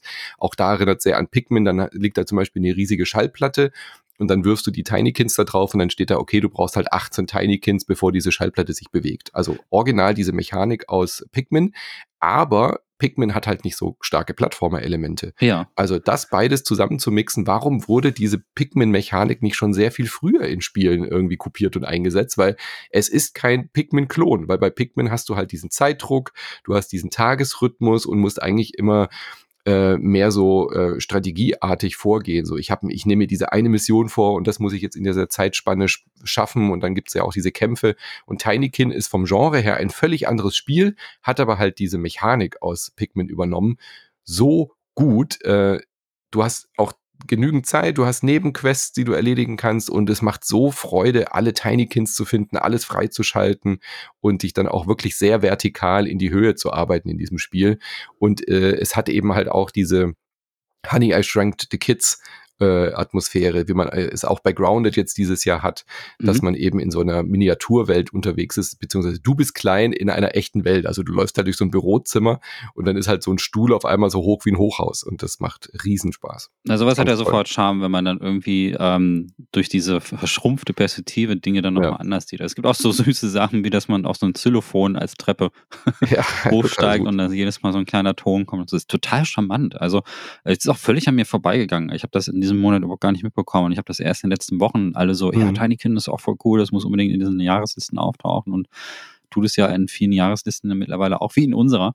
Und äh, das habe ich völlig verpennt. Also ich habe es gar nicht mitbekommen. Ich kon konnte auch mit diesen Namen dann auch erstmal überhaupt gar nichts anfangen. Es ist nicht so ein catchiger Name. Mhm. Ja, stimmt. Und also was jetzt keine Kritik ist, sondern es ist einfach in diesem, es ist irre viel dieses Jahr rausgekommen. Es ist einfach so völlig ja. an mir vorbeigerutscht. Weil TinyBuild ist eigentlich auch ein Publisher. Ähm, das ist der Publisher dahinter, wo ich, ähm, wo ich öfter auch mal ein paar Spiele mir angucke und so. Ich mag den Publisher total. Ähm, und die, die, die sind, werden zumindest meiner Inbox auch nicht müde, ständig irgendwelche neuen mhm. Sachen rein, rauszuhauen. Die haben auch immer, die haben, also die haben diese Hello Neighbor Serie, da haben sie jetzt auch den zweiten rausgebracht, da bin ich nicht so drin. Aber auch so ähm, Sachen wie das Asterigos äh, Curse of the Stars ist dieses Jahr rausgekommen. Oh, das sieht, auch spannend aus. aus. Ja sind wir nicht zugekommen, sieht aber auch echt cool aus und solche Sachen. Also es ist schon ein cooler Publisher und ich irgendwie mhm. ist es total an mir vorbei. Also ich glaube, ich habe äh, ne, mein Brain hat Tiny gelesen und dann irgendwie habe ich dann die Assoziation gehabt, dass es vielleicht irgendwie so Spiel für Jüngere oder völlig zu Unrecht. Also es sieht nee, so völlig. gut aus, richtig geile Ästhetik. Ich mag halt auch ähm, die, die, das ist so diese Zeichentrick-Charme ist halt auch mit drin, der vielen 3D-Plattformern ja abgeht und den, der einzige, das einzige Spiel, das es so geschafft hat, das, das so ein bisschen zu transportieren, war halt das Psychonauts 2. Das hatte ja auch so eine richtig coole Cartoon-Optik in 3D, aber ähm, hier, dadurch, dass die Figuren ja auch wirklich gezeichnet sind, kommt das so viel besser rüber und das hat so ein, mhm richtigen Saturday Morning Cartoon Charme. Und das sind ja dann richtig viele Tinykins. Also du hast, du schiebst da ja irgendwie 30, 40 Stück ähm, hinter dir her. Das ist einfach so ein wuseliger Haufen voller kleiner. Das ist immer gut. Voll gut. Ist, also sollte man dringend spielen, auf jeden ja. Fall. Es gibt zu den drei Spielen auch jeweils einen Cast. Zu mhm. Cult of the Lamb, Two Point Campus und Tinykin findet ihr Cast bei uns im Archiv. Zu Madden NFL 23 haben wir keinen Cast, Anne, aber ich nee, weiß, dass das du gro großer Fan der NFL bist. Ich bin NFL-Fan, ja. Ich habe es auch nicht gespielt, ich habe es nur markiert, weil äh, der Namensgeber John Madden mhm. tatsächlich dieses Jahr gestorben ist. Oh. Und da hat die NFL einen riesen Aufriss drum gemacht und es ist natürlich auch dann für die Spieleserie sehr traurig, äh, ähm, diesen großartigen äh, Caster, der ja ist quasi, beziehungsweise. War der, war der nicht Trainer? Der war auch Trainer, der war auch Spieler, mhm. aber mhm. bekannt geworden ist er eigentlich ähm, für seine witzige Art als als Reporter am mhm. Ende. Mhm. Äh, und das äh, fand ich dann auch sehr traurig, als ich das gehört habe. Der mochte Hall äh, nicht Halloween, warte, wie heißt es? Thanksgiving sehr gerne und war ein großer Fan des Two-Ducken. Wisst ihr, was ein Two-Ducken ist? Nee. nee. Ein Two-Ducken ist ein Truthahn gefüllt mit einer Ente, gefüllt mit einem Huhn. Also wie aus Hellpie. What? Das ist ein oh. Ducken. Und dann oh. kann man da was schön reinschneiden, ey, in diesen Triple Fleischgenuss. Als ehemaliger Profisportler. Holy das shit. Ist ja. so gut. Und oh der Gott. hat tatsächlich auch ähm, als erstes äh, überhaupt in der NFL als Kommentator quasi die lustigen Striche und alles äh, auf dem Bildschirm gemalt, mhm. um Sachen zu verdeutlichen und so. Also das ähm, war eine absolute Legende und deswegen äh, ist er auch auf sehr prominent auf dem Cover von Madden NFL 23 drauf. Und es war nicht immer so. Also es fing als ganz normales NFL-Spiel an und Madden kam dann erst später dazu. Aber es ist ja, undenkbar genau. heute, dass es nicht Madden NFL heißt. Dass es nicht Madden ja. heißt, ne? Genau, ja. deswegen. Das wollte ich nur kurz einschmeißen als kleine Anekdote. Aber ist es, ist es so generell ein Spiel, was dich äh, interessiert? Weil du kennst ja die ganzen Moves und du weißt ja, was man da geht. Im Gegensatz zu den meisten in Deutschland äh, äh, weißt du ja, was diese Moves bedeuten und was da passiert auf dem Spielfeld. Es ist so ein bisschen wie bei Formel 1 und wie bei FIFA mhm. und solchen Spielen. Ich bin einfach kein Sportspiele-Fan. So, also ich möchte die Sportart mir angucken, weil es irgendwie Spaß macht. Aber selber spielen ist irgendwie gar kein Reiz für mich aus irgendeinem Grund. Außer bei Skaten. Mal, ja, außer bei Skaten, aber das, ähm, da gucke ich mir auch keine äh, X-Games oder sowas an, keine mhm. Meisterschaften. Okay. das ist einfach ein Überbleibsel so aus meiner Kindheit. Manu, aber, das Überleitungsmonster. Ja. Hat jetzt gerade einfach mal so, so das Wort Skaten reingesneakt. Aber äh, du meinst ein anderes Skaten. Du meinst ein anderes Skaten. Roller ne? Drome. Mhm. Naja, genau. Skaten. Es ist beides auf Rollen. Das genau. heißt beides Skaten. Ja. Roller Dome, auch so ein Titel, den ich unbedingt spielen will. Ähm, sieht so geil aus. Äh, Tony Hawk meets äh, 13.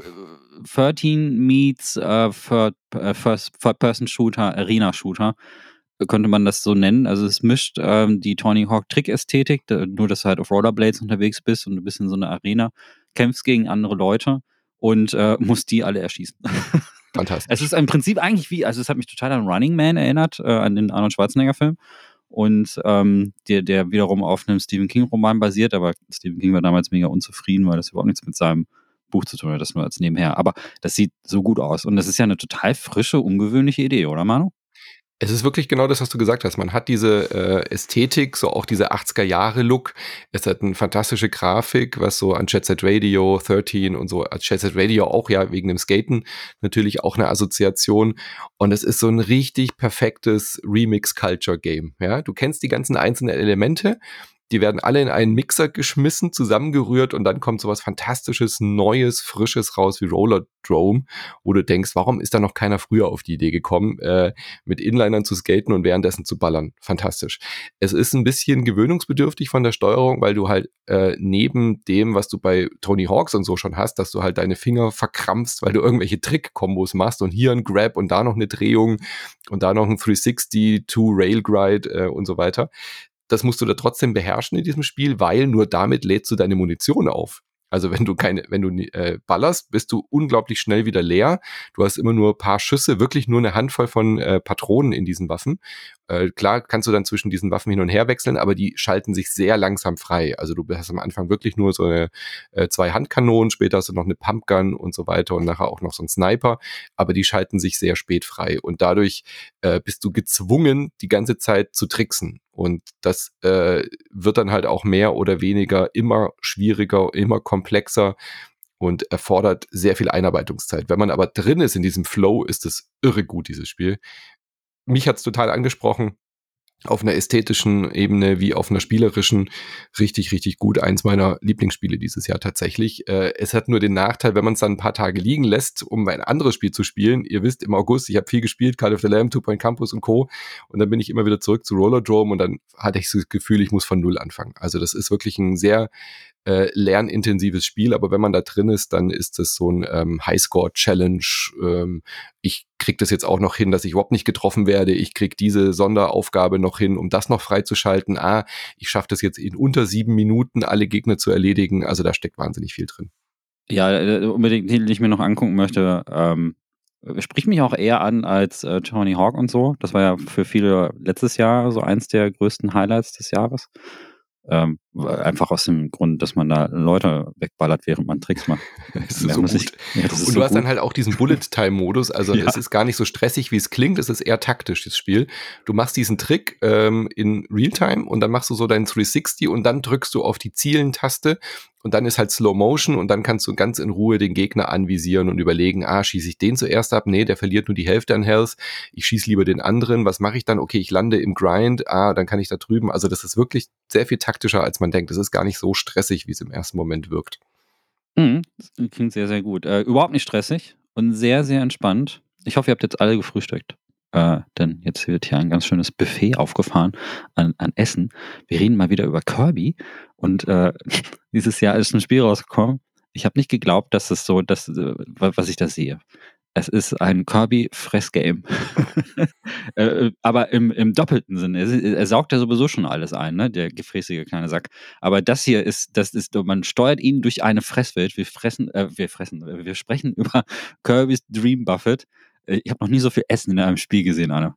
Oh, ich hab's, ich hab's leider, leider, leider noch nicht gespielt, aber Nein. Ich, ja, ich weiß, ich liebe Kirby. Ja. Aber ich bin im August, sieht man ja leider an unserer Liste, zu nichts gekommen, was Spielen angeht. Ähm, deswegen habe ich auch Dream Buffet noch nicht äh, gespielt, leider. Aber es wäre, das ist auch so naheliegend, ne? Also ja. Kirby, hm. ein Essensspiel warum erst jetzt? ich ich habe es ich tatsächlich angespielt. Ich habe es nicht markiert, weil ich es nicht ja? durchgespielt habe, aber es ist im Prinzip wie Katamari Damashi so ein bisschen mit Essen.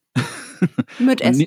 Ja, und man muss nicht so viel, also man, man wird nicht immer größer wie Katamari, aber man muss halt, äh, man kugelt halt quasi die ganze Zeit durch die Gegend. Das ist halt oh. ein es ist also ist in dem Sinne auch eine Art Roller Dome Game, mhm. nur halt eben, dass du als Kirby äh, da durch die Gegend rollst. Er, er ist halt eben und wird dann immer immer größere Kugeln und du musst dann so, ähm, es gibt ja diese, kennt ihr diese Holzspielzeuge, äh, wo man so eine kleine Metallkugel durch so ein ja, navigieren Murmeln. muss? Und es hat mich daran erinnert. Also man bewegt zwar nicht die Welt, ähm, so ist das nicht, es ist nicht genau dasselbe, ähm, man hat aber so ein ähnliches Gefühl durch den Hin Hindernisparcours, den man da irgendwie bewältigen muss. Ne? Also man muss also durch diese Welt navigieren, um Hindernisse herum strobern und so. Und das Ganze hat aber trotzdem so eine wortwörtlich zuckersüße Ästhetik, weil einfach alles mit Essen verbunden ist und oft das Ziel ist, am Ende eine richtig große Mahlzeit zu erreichen. Also zum Beispiel, also ich habe ein Level gespielt, wo man eine Torte am Ende essen muss. Und, und Kirby muss irgendwie zu dieser Erdbeertorte kommen. Das ist, glaube ich, eine Erdbeertorte, wenn ich mich nicht irre.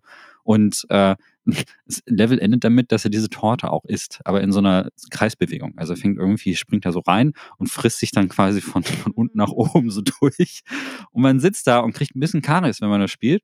Ist aber gut. Also äh, das, ich hatte einen echt positiven Eindruck, weil ich, ich finde, ähm, diese Spin-Offs zu Kirby sind ja immer so ein bisschen hinten Miss. Ne? Manche davon sind echt cool und manche davon sind so ein bisschen lame. Und da gab es irgendwie vor ein paar Jahren so ein, so ein Battle Royale-Spiel, das mir gar nicht gefallen hat. Ähm, und als ich dann gesehen habe, dass Nintendo hier einen Kirby Download-Only-Titel äh, anbietet, dann habe ich immer so ein bisschen das Gefühl von Resterampe bei ähm, vielen Kirby-Spielen. Aber das ist wirklich cool. Also das hat mir sehr gut gefallen. Und ich finde auch, wir meckern ja immer über die Switch. Ähm, das ist wirklich ein richtig schön aussehendes Switch-Spiel. Das sieht richtig toll aus, weil ähm, alles, alles hier sind Süßigkeiten, die Pfannkuchen, die Schokolade, die äh, Hör auf, ich habe noch nicht gefrühstückt. Ja, ich habe auch noch nichts gegessen. Scheibe geschnittenen äh, Früchtchen. Nö, habe ich schon den Schokobrunnen erwähnt. nee, es ist wirklich gut. Also ich war sehr überrascht. Ähm, ich weiß nicht, wie lange es ist, weil ich habe es nicht durchgespielt. Ähm, das ist aber ein Titel, den, den ich aber, wenn man diese ist, äh, dieses Rumrollen mag ähm, in Spielen, so dieses Rumkugeln, äh, dann, dann ist es, glaube ich, äh, euer Ding. Ähm, es ist nicht besonders herausfordernd, es ist wieder eins der etwas einfacheren Kirby-Spieler, aber das gewinnt halt eben durch diese Zuckerästhetik und das fand ich sehr, sehr nett. Äh, ist, äh, gut, vielleicht, wenn man jetzt zu Weihnachten sehr viele Süßigkeiten gegessen hat, dann ist es vielleicht nicht das richtige Spiel, weil dann, dann ich glaube, dann ist man dem so ein bisschen überdrüssig, aber ansonsten wirklich cool. Ähm, war ich sehr angenehm überrascht. Mann, Anna, ich habe gedacht, du hast das gespielt. Nee, ey, noch nicht. Ich kam wirklich zu nichts im August. Das war ein bisschen traurig alles, deswegen, äh, ja. ja. Bevor wir hier dann nochmal zur Mahnung kommen, er hat hier zwei Artikel, äh, zwei Artikel, zwei Spiele in der Liste nochmal markiert, äh, wollte ich ganz kurz ein paar Sachen ansprechen. Saints Row kam raus. Saints Row hat vorab sehr viele schlechte. Das Reboot. Äh, das Reboot hat sehr viele schlechte Reaktionen ähm, hervorgerufen. Ich habe es nicht gespielt, ich kenne aber eine Person, die es durchgespielt hat mit der werde ich das nächstes Jahr besprechen und die sagt, es ist gar nicht so schlecht. Ähm, deswegen, äh, da freue ich mich sehr auf den Cast. Ähm, ich glaube, das ist auch so ein bisschen Opfer der dieser schlechten Pressedynamik geworden. Irgendwie war es ja dann irgendwann in Vogue, darauf rumzuhacken. Und es sieht ja auch von außen nicht besonders spannend aus, aber ich glaube, wenn man das spielt, dann, dann gibt es da, also es hätte mich jetzt gewundert, wenn Volition nicht irgendwie ein paar der Stärken von Saints Row auch übernommen hat. Werden wir dann aber nächstes Jahr sehen. Ähm, Mann und ich haben äh, den ersten Teil von Destroy Humans äh, gespielt. Äh, mhm. Da kam jetzt der zweite raus, auch wieder von ähm, Deep Forest Games. Heißen doch so, ne? Black. Black Forest, sorry. Äh, Black Forest Games ist auch wieder ein deutscher Entwickler. Das Jahr der deutschen Entwickler irgendwie, ne? Crazy, ja. Richtig. Also man merkt, die Förderung äh, greift auf jeden Fall. Ja, man, ja. man hat sehr viel mehr deutsche Spiele als in den Jahren zuvor, definitiv. Ja. Auch ein Spiel, das ich unbedingt spielen will, weil ich den ersten sehr mochte. Ähm, und eins, wo ich weiß, dass es international sehr gut angekommen ist, der zweite Teil. Das hat irgendwie bei sehr vielen Leuten gezündet. Ähm, aber sind wir einfach noch nicht dazu gekommen. So ist es halt einfach. Ja, genau wie Gigabash, ne? Gigabash mhm. habe ich auch einen Code und habe ihn, ähm, habe es noch nicht äh, geschafft reinzugucken, weil das eigentlich nach einem ziemlichen Traumtitel für mich klingt, einfach sich Absolut, mit riesigen Kaiju-artigen Robotern äh, Ja. die Fresse zu polieren. Das ist super. Ich habe es kurz angespielt, als ich auf der Play moderiert habe in Hamburg. Ah ja. Da war das nämlich auch nominiert und war das in der Ausstellung und da haben wir es auch ein bisschen immer in den Pausen zwischendurch äh, im lokalen äh, Koop gespielt. Also äh, nicht Koop, im Koop, nicht im Koop, Mann, im lokalen Gegeneinander-Modus. Versus. Äh, versus heißt Ja. es genau. Und es ist wirklich so geil, wie es aussieht. Also mit diesen riesigen Monstern die Stadt platt zu machen, ist einfach geil. Es hat so ein bisschen Smash-artig, dass du halt auch versuchst, die anderen zu plätten und rauszuschmeißen und jeder hat so Spezialfähigkeiten. Wird dir gefallen, wird dir sehr gefallen. Cool. Als Retail-Version vorbestellt und daher noch nicht äh, gespielt. Ich kaufe manchmal Spiele halt auch einfach auf Disc und warte dann länger. Ist We Are OFK. Ist ein Spiel, das mich äh, total anspricht. Äh, ist so ein, so ein Adventure-Vision-Novel-Ding, wo man ähm, eine junge Band spielt und äh, der Trailer, den fand ich schon so geil. Ähm, da, der Trailer ist ein Trailer darüber, wie die einen Trailer aufnehmen und wie sie das sprechen sollen. Also es ist so ein bisschen Meta und äh, sehr, sehr lockeren, jungen Umgangston drin und so und super cooler Stil, so mit entsättigten Farben und alles super stylisch. Das ist Ich habe hab die erste Episode kurz angespielt, habe ich Mhm. mit der Nina auch schon, äh, eigentlich auch schon einen Termin gehabt zum Casten, aber ich bin dann leider durch die vielen anderen Spiele im August nicht dazu gekommen, die Episoden alle durchzuspielen. Ich mag ja so episodenartige narrative Dinge. Ja. Es hat so ein bisschen die Vibes auch von Life is Strange oder so, nur halt im Musikbusiness und wirklich sehr cool geschriebene Dialoge und Charaktere will ich auch auf jeden Fall noch im Januar nachholen, ja. Ja, und von meiner Seite aus sei noch mal ganz kurz erwähnt, äh, auch jetzt gerade aus Japan zu mir unterwegs, da ist jetzt die Disk-Version, habe ich mir jetzt erst äh, bestellt, ist Earth Defense Force 6. EDF, EDF.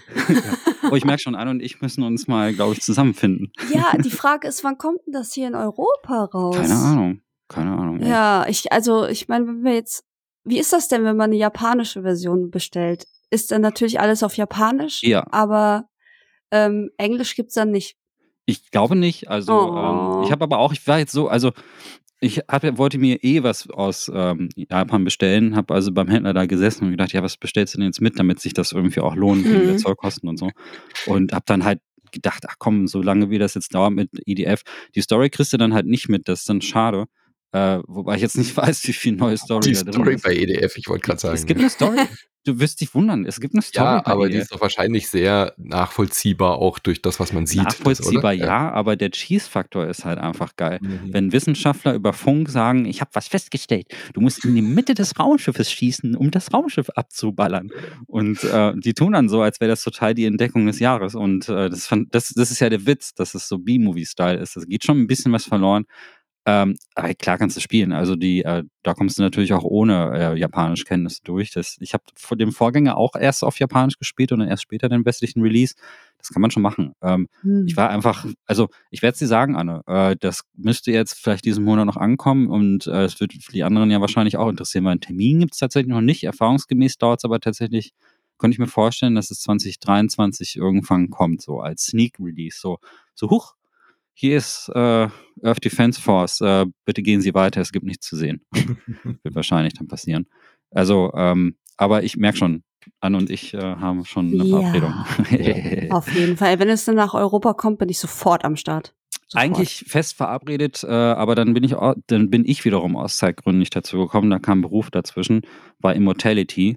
Ähm, das ist ein Spiel, das auch meinen Namen schreibt, weil es Hm. von Sam Barlow ist. Äh, Sam Barlow ist ähm, der Autor von Scientific Shattered Memories und Her Story und äh, hat jetzt mit Immortality ein neues äh, Projekt rausgebracht, äh, das ähm, auch so ein, so ein interaktiver Film hauptsächlich ist und es hat die ich habe selber nicht gespielt, aber ich weiß, dass es die Leute endlos verwirrt hat, Manu. Ja. Es ist ein absolutes Sembalo-Spiel in seiner Trilogie, würde ich es jetzt mal nennen, von dieser Art von Spiel, äh, nämlich Her Story, also Videoschnipsel äh, in nicht chronologischer Reihenfolge zu sortieren und sich selber durch diesen Dschungel zu navigieren und herauszufinden, wie diese Schnipsel in echt wohl passiert sind. Bei Her Story hatten wir ja ein Verhör, eine Dame in einem Verhörzimmer. Dann hat er mehr Budget gekriegt für Telling Lies. Da hatten wir sehr viele Personen und hatten nur die eine Seite eines Telefongesprächs, eines, also eines FaceTime-Anrufs und haben die Gegenseite nicht gehört, aber die konnte man dann eben durch entsprechende Keywords finden. Da ist er also schon einen Schritt weiter gegangen, hatte auch sehr viel mehr SchauspielerInnen dabei und sehr viel mehr auch Kulisse. Und jetzt bei Immortality hat er richtig in die Vollen gegriffen und hat eigentlich, das ist genau dein Spiel, Micha, der hat drei ähm, ähm, Nischen äh, äh, Filmgenres genommen ähm, mhm. über drei Epochen also äh, 50er Jahre, 70er Jahre und 90er Jahre und genau diese Ästhetik auch eingefangen. Das eine ist so ein, so ein, ähm, naja, haben wir im Cast ja ausführlich besprochen, aber du, du arbeitest dich eben halt durch dieses Mysterium, dass da eine Schauspielerin in diesen drei Projekten involviert war, sie danach spurlos aber verschwunden ist und diese drei Filme sind nie erschienen. Ja, und dann musst du A, rausfinden, was passiert denn eigentlich in dem Film, weil das immer auch ein bisschen das widerspiegelt, wie es der Schauspielerin in echt ergangen ist und äh, das macht irre viel Spaß, sich durch diese Videoclips äh, zu klicken. Diesmal muss man keine Texteingaben machen wie bei den Vorgängerspielen, sondern klickt auf Dinge ähm, im Bild. Also du kannst jederzeit anhalten, vor- und zurückspulen, hint, zurückspulen, hint. Klammer zu, zurückspulen, langsam zurückspulen, hint, Klammer zu. Ähm, und entdeckst dort dann auch Geheimnisse und kannst dann auf Objekte klicken. Dann klickst du, was weiß ich, auf ein Wasserglas und dann springst du halt in irgendeinen der anderen Filme, manchmal auch in den gleichen, ähm, siehst aber auch die Dreharbeiten. Also du siehst auch, wie Leute die Klappe zuschlagen, du siehst, wie Cut, jemand schreit und dann läuft die Kamera weiter und dann kommt der Regisseur und redet mit der Schauspielerin und so und gibt nochmal Anweisungen. Du siehst auch äh, Table Readings, also wie sie einfach da sitzen und die Rollen vorbereiten und da passieren unfassbare Dinge. Ich krieg schon wieder Gänsehaut, wenn ich nur dran denke. Oh, da gibt's so viele Stellen, wo du denkst, what the fuck, was passiert hier gerade? Und sich in diesem Spiel vorzuarbeiten an das Mysterium macht irre viel Spaß. Und dann kippt's leider hinten raus ein bisschen. Das haben wir im Cast auch nochmal besprochen. Ich kann jetzt nicht spoilern natürlich, aber ich finde, ähm, Her Story und Never End, äh, ähm, ähm, Telling Lies waren insgesamt ein bisschen runder. Immortality hat unfassbares Production Value und würde ich dir auch absolut empfehlen, aber das Ende hinten raus, so diese Gesamtstory, das Mysterium hat mich dann so ein bisschen enttäuscht zurückgelassen, leider. Also es ist von diesen dreien nicht mein Lieblings-Sambalo-Spiel, aber auf jeden Fall ein Ausnahmetitel dieses Jahr. Ist im Game Pass, äh, wollte ich ja, so nochmal hier noch erwähnen. Habe ich mir auch, ja, es ist, ähm, das muss ich, also es schreit ja, auch, auch das ist wieder so ein Titel, wo sie quasi mein Gesicht auf die Packung geschrieben ja, haben. Allein schon, weil es halt so filmisch ist auch. Also ja, durch diese drei Genres, du wirst auch sofort die Originalreferenzen äh, erkennen dieser, dieser Spiele. Weißt du, das eine mhm. ist so ein David Lynch-artiges äh, Kinofilm, der andere ist so ein ähm, äh, im, im Kloster, ein Mord passiert im Kloster und man sieht die ganze Zeit nackte Brüste und so, weißt du, so dieses, dieses so, was in den 50er Jahren halt. Und dann kommt auch der, der Sexismus des Regisseurs voll durch und du fragst dich dann auch so, was geht hier eigentlich los? Was ist hier ja. ab? Äh, was geht hier los? Ja. ja. Ähm, auch ein Spiel, was ich da gespielt habe in der Zeit, will ich kurz erwähnen, haben wir auch einen eigenen Cast zu gehabt, ist äh, Arcade Paradise, weil es einfach so witzig ist. Du baust dir als Simulation so ein bisschen wie so Powerwash Simulator, ja, du, du arbeitest quasi in einem Waschsalon und musst auch wirklich die ganze Zeit für die Leute Wäsche in Wäschetrommeln schmeißen, äh, dann sie rausnehmen und in den Wäschetrockner und verdienst dir damit ein paar Kröten. Und mit diesem Geld kaufst du dir dann neue Arcade-Automaten, so ganz klassisch, so Pac-Man, Digger, ähm, äh, Duck, Ducker, wie hieß es? Dick Duck? Digger. Genau, Duck. Was geht, Digger? ähm, und äh, kaufst lauter alte Automaten, die äh, du dann auch wirklich selber spielen kannst. Also du hast erst so einen kleinen Abstellraum und dann baust du da diesen ersten Arcade-Automaten auf und dann merkst du, ah, das ist irgendwie ein Pac-Man-Klon, der aber irgendwie im Stile von GTA ist. Und dann äh, fällt dir auf, okay, das ist wirklich eine herzallerliebste Hommage an die 80er, an die 90er mit diesen äh, Retro-Arcade-Automaten, wie wir sie halt aus dem Italien-Urlaub kennen oder natürlich auch in den USA ist. Ja, ich habe, äh, das ist ganz witzig. Das war jetzt ähm, während der ähm, Black Friday-Woche. Mhm war das im Angebot für 20 Euro und ich habe mich äh, erinnert, ähm, dass ihr im Cast so angetan davon wart und habe mir das deshalb einfach mal geholt. Ich habe es noch nicht gespielt, ähm, aber ich finde diese Idee, so einen Job-Simulator zu nehmen mhm. und das dann aber mit Arcade-Spielen zu koppeln, clever. Äh, weil gut, das, ja. das ist wirklich ungewöhnlich. Also, wo ich bei einem so einem Care-Simulator nicht so ganz verstehe, was der Appeal dahinter mhm. ist, da kann ich auch Gras wachsen zusehen. Aber Arcade Paradise, das, weil ich meine, das ist ja wie so eine, Be man kriegt ja eine Belohnung für die Arbeit. Genau, so ein bisschen, ne? ja. Also, ähm, ich, aber was, die Alltagsaufgaben, sind die denn auch spannend zu lösen? Das ist eher kacke.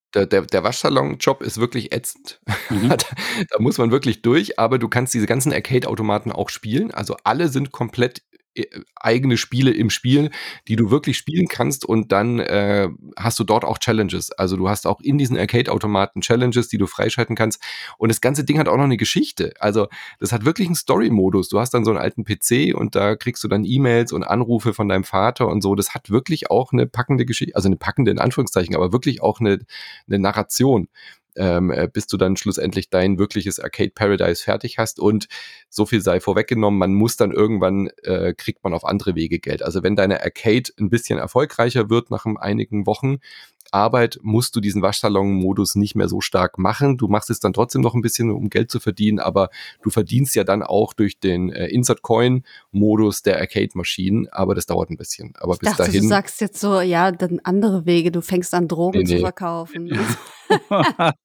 Aber man, man, äh, man hat trotzdem den Zwang aufzuräumen, weil die Leute, die die Arcade besuchen, die sieht man zwar nicht, die stehen da nur so als so hologrammartig rum, ähm, die hinterlassen halt ständig Müll. Und ich kann nicht in diesen Waschsalon reinlaufen, zu meinen Arcades hinten gehen, wenn vorne überall Müll rumliegt. Und dann räumst du halt immer die ganze Zeit noch Müll auf. Aber selbst das ist spielerisch umgesetzt. Also da, die kleben dann 80er Jahre mäßig die Kaugummis unter den Stuhl. Und dann musst du die halt so wegziehen und dann so, dann hast du halt wirklich einen kleinen Gamification-Modus, äh, wie du im richtigen Moment diesen Kaugummi wegziehen musst. Also auch das Aufräumen ist dann tatsächlich sehr spielerisch umgesetzt. Ja, das sehr ist cool ist. Das, das, was mich zuerst halt wirklich abgeschreckt hat, ist ähm, so ein bisschen diese Job-Simulator-Ästhetik, die das Spiel so auf den ersten Blick hat. Ne? Ähm, du, du siehst halt die ersten 3D-Szenen und denkst, oh Gott, das sieht ja aus wie ähm, die ganzen, äh, weiß nicht, die, die so in Deutschland auch rauskommen, Busfahren und so. Ja. Überhaupt nicht mein Ding. Aber dann, dann, wenn man dann so ein bisschen weiter guckt ähm, und äh, sich weiteres Gameplay anguckt, dann sind ja wirklich ganz viele nette ähm, so Retro-Elemente auch immer in der UI untergebracht. Also ich finde super zum Beispiel, dass wenn du die Wäsche in den äh, Wäschekorb oder in, Mhm. die, in die Trocknermaschine reinschmeißt, dass dann halt auch wirklich so verpixelte Wäsche links und rechts mit reinfliegt. So. Also Und du kriegst ein S-Ranking wie bei Bayonetta oder so. Je nachdem, wie lange du gebraucht hast, um Wäsche zu waschen, kommt so A-Ranking, S-Ranking. Das ist so gut. Also du wirst es lieben. Ja. Ja, ich glaube, das ist, das ist, ähm, das ist dann noch ganz charmant, weil das hat mich wirklich am Anfang ein bisschen abgeschreckt. Äh, ich habe gedacht, das ist eins dieser Job-Simulator-Dinger. Ja. Und äh, man schiebt Aber dann einfach ein paar dann, Arcades ist, es, rum. ist es auch, aber gibt halt einen neuen Twist dazu. Ja. Ja, nee, das ist echt nett. Also ich glaube, ich glaube, das würde mir, also für den, für den Preis wollte ich es halt auch mal probieren. Und ähm, es ist äh, ganz witzig. Es gibt halt ein, es gibt halt diesen Film von Niklas mit Niklas Cage, ähm, wo er auch so eine, so einen alten, so einen alten äh, Partyladen, also so einen, so, einen, so, einen, so einen Veranstaltungsort für so für Kinderpartys äh, aufräumen muss. Ich habe gerade den Namen vergessen, wie der Film heißt, aber der erinnert Hä? total an Der Five Nights at Freddy's. ja, Was- hier, äh, Willy's Wonderland. Willy's er. Wonderland. Und daran musste ich denken. Und das ist nämlich so, dass der nämlich die ganze Zeit aufräumt und zwischen diesen Pausen an Flipperautomaten geht und da den Highscore schlagen muss. Also äh, durchaus sehr, daran musste ich irgendwie denken. Hast du den gesehen, Anna? Ja, habe ich. Den? Tatsächlich. Ähm, und es ist, es ist kein Scherz, es ist einfach Five Nights at Freddy's Das ist. Five Nights at Freddy's, Ja, ja. weil diese Figuren da, die, in diesem runtergekommenen alten äh, Veranstaltungsort, ähm, die erwachen dann halt auch zum Leben und dann äh, brechen Natürlich. da auch noch Jugendliche ein und Nicolas Cage ist einfach so random da, ähm, weil er irgendwie Schulden begleichen muss und dann da aufräumen soll. Und dann eskaliert natürlich alles und es Ja. ist super lustig. Und dieser, und dieser, ich habe dich auch köstlich amüsiert. Ich musste komischerweise bei Cat Paradise dran denken, weil wegen diesen Flipperautomaten. Er ist halt einfach besessen von diesem Flipperautomaten. Ja, ja. Es ist, und das ist halt, wir reden halt hier von Nicolas Cage, der, also wenn jemand Besessenheit sehr gut spielen kann, dann ist es halt Nick Cage. Der sagt nicht ein Wort, also Ja. der sagt vielleicht irgendwie zwei Wörter. Das geht halt, das geht halt so weit, das geht halt so weit, dass er erst, erst von diesen Automaten weggeht, selbst wenn drumherum Monster sind und so, bis er diesen Highscore geknackt hat und so. Und das spielt er so gut. Und daran muss ich denken, als ich Arcade Paradise das Gameplay gesehen habe, weil du ja vorne immer die Kundschaft hast, um die du dich kümmern musst. Du hast immer diese Uhr, äh, auf die du gucken musst und dann gehst du einfach schnell wieder zurück nach hinten, um doch noch eine Runde zu spielen und noch einen Highscore zu knacken. Das fand ich, äh, hat mich irgendwie dran erinnert. Natürlich kommen aber hier keine Monster vor. Ich glaube, äh, soweit kann man sagen, ganz friedliches Ja. Spiel, ohne, ohne große Herausforderung, ja. Ja, hat mich sehr gefesselt auf jeden Fall, genau. Ja, totale Überraschung. Äh, jetzt, jetzt kommt ein Genre, mit dem ich gar nichts anfangen Ja, ihr kann. könnt beide nichts anfangen, ihr könnt beide, du kannst zur Tür gehen, den Postboten aufmachen, Anne kann sich noch einen Kaffee Ja, holen, Der ich. ist, ja werde jetzt aber schon, auch der, nur, ist, der ist ja jetzt schon lange weg. Also, aber das Jetzt ist wirklich zur Tür. witzigerweise habe ich aber witzigerweise habe ich den ersten aber gespielt. Ähm, ach witzig. ich ja, es ist eigentlich ein Genre, mit dem ich gar nichts anfangen kann. Mhm. Äh, aber es gibt manchmal so Vertreter, die so eine gewisse Ästhetik oder Aura haben, die mir dann doch gefällt, wenn es so ein bisschen gritty wird und wenn es so Mhm. richtig düster wird. Und Hard West ist ziemlich gritty und Total. ziemlich düster. Und davon ist jetzt dieses Jahr der zweite Teil rausgekommen. Genau, hat einen neuen Entwickler bekommen, also ist auch bei Good Shepherd äh, erschienen, aber ist ein anderer Entwickler als beim ersten Teil und ist ein äh, düsteres, äh, mystisches, von Dämonen durchwachsenes, äh, durchseuchtes ähm, ähm, ähm, Rundenstrategiespiel, also ein Rundentaktikspiel, äh, liebe ich ja total und es ist wirklich ein guter Vertreter. Man, äh, so wie bei XCOM, äh, Hard West war halt eben das gleiche nochmal im, im Cowboy-Setting und Hard West 2 geht da einfach direkt weiter. Also nicht von der Story, sondern was das Gameplay angeht. Man hat halt irgendwie drei, vier Charaktere, der, die mit Spezialfähigkeiten, du hast halt drei Aktionspunkte und äh, jada jada kennt ja alles, wenn ihr Rundentaktikspiele kennt. Gehst in Deckung, es gibt halbe Deckung, ganze Deckung und du kriegst deine Aktionspunkte zurück, wenn du einen Gegner erledigst, sodass du halt so Ketten miteinander verbinden kannst. Das ist so ein bisschen neu dazugekommen. Hast aber ganz coole Spezialfähigkeiten. Zum Beispiel hast du so eine Voodoo-Dame dabei, die dann halt einfach ihre Plätze tauschen kann per Voodoo, verliert dabei zwar ein bisschen Lebensenergie, aber dann hast du halt wieder taktisch ganz andere Möglichkeiten, wenn du dich halt einfach mit einem Scharfschützen, der auf dem Dach oben auf dem Saloon steht, austauscht, dann bist du halt auf einmal oben in der überlegenen Situation, während der Gegner, der halt eher auf Fernkampf spezialisiert ist, auf einmal neben deinem Nahkämpfer steht. Solche Sachen. Macht richtig gut Laune, sieht richtig gut aus. Allein die erste Mission schon. Man denkt ja immer, äh, Rundenstrategiespiele sind so statisch Hm. du äh, machst halt ein Rundenstrategiespiel, während ein Zug fährt. Also dann äh, ist halt deine Figur ist halt auf dem Pferd und das Pferd ist animiert und der Zug fährt und dadurch bist du zwar eigentlich statisch, weil du hast genügend Zeit, der, der Zug kommt nicht irgendwie an oder so, aber äh, dann ist halt deine Mission, erobere die Lok oder so, ja. Und das äh, richtig cool, macht total Spaß und äh, kann ich nur absolut empfehlen für Leute, die halt äh, Rundentaktikspiele mögen. Bin ich noch nicht dazu gekommen, einen Cast zu machen, weil ich noch nicht äh, durch bin, aber werde ich auch nachholen, werde ich auf jeden Fall weiterspielen. Richtig Ist ein. Also ich finde, das ist so eine, so eine Horror-Western-Ästhetik, die mag Ja, ich ja. dann wiederum auch. Dieses Jahr Ja. ist ja auch Evil West zum Beispiel rausgekommen, das ähm, wollen Manu und ich uns halt auch für nächstes Jahr noch angucken. Ähm, so ein Ding. Und ich muss aber ehrlich sagen, ich habe auch eine Zeit lang mit Weird West verwechselt. Mhm. Was eigentlich gar, also es sieht ästhetisch ähnlich aus, weil es auch so einen Cell-Shading-Look hat und auch Vogel, also auch so isometrische äh, Schrägstrich Vogelperspektive, ist aber ein komplett anderes Spiel, weil ähm, Weird West dann eher doch Rollenspiel ist. Und äh, das ist ja echt eher wie Desperados, kann man fast sagen. Ne? So, also geht schon eher in diese Äh, Richtung. ja, Desperados ist halt Echtzeit. Also mit. ähm, Ach stimmt, ach, das ist ja. Echtzeit. Ähm, Genau. Also Ähm, mit, mit Pause-Modus, aber die spielen sich dadurch schon sehr anders. Also Hard West ist eher klassisch XCOM mit den Mhm. Aktionspunkten und Desperados ist äh, zwar eine ähnliche Ästhetik, na klar, aber du hast halt immer wieder, du, du, alles läuft in Echtzeit und du planst ja so deine Züge, dass sie halt in Echtzeit äh, ablaufen. Echtzeitstrategie. Und äh, Weird West, hast ja schon gesagt, kam im, auch dieses Jahr raus, habe ich mich auch sehr drauf gefreut. Äh, haben wir auch im, im Cast ein bisschen drüber gesprochen, im, im Buffet oder so. Äh, Quatsch, im Gürtel. Hat mich nicht so ganz abgeholt. Also der Anfang ist richtig stark von Weird West, die Ästhetik und so, aber hat mich spielerisch dann auch äh, leider verloren zwischendurch. Aber Ist echt aber gut halt Drive für diese Hor Western-Horror-Dinger, ne? Voll, also irgendwie voll, kommt ja. jetzt gerade ziemlich viel, das, was ich cool finde. Also das ist äh, ein Take, den ich auch mag. Ähm, also nichts gegen Red Dead Redemption oder so, ich bin aber irgendwie bei Western oft raus. Äh, weiß nicht, es spricht mich nicht so an. Aber dann, wenn es diesen Dämonen-Twist gibt, dann denke ich doch schon, oh, doch, ist doch. Also da glaube ich schon, Ja. dass man da reingucken kann. Aber witzig, dass zwei so Spiele rauskommen, die so ähnlich heißen, klar, wegen West, aber beide auch eben dieses äh, Dark und Mysteriöse in den Western drin haben. Mhm. So, Leute, nehmt euch mal einen Schluck Kaffee. Wir erreichen den September und somit den letzten, den letzt, das letzte Drittel dieses Casts. Ähm, und ähm, es gibt ein Spiel, das jeder kennt, das aber keiner gespielt hat. also zumindest äh, nicht eine Neuauflage, und zwar The Last of Us 1 Remake. Das wird Oder- auch so ein bisschen Running Gag, habe ich das Gefühl. Das nächste Skyrim.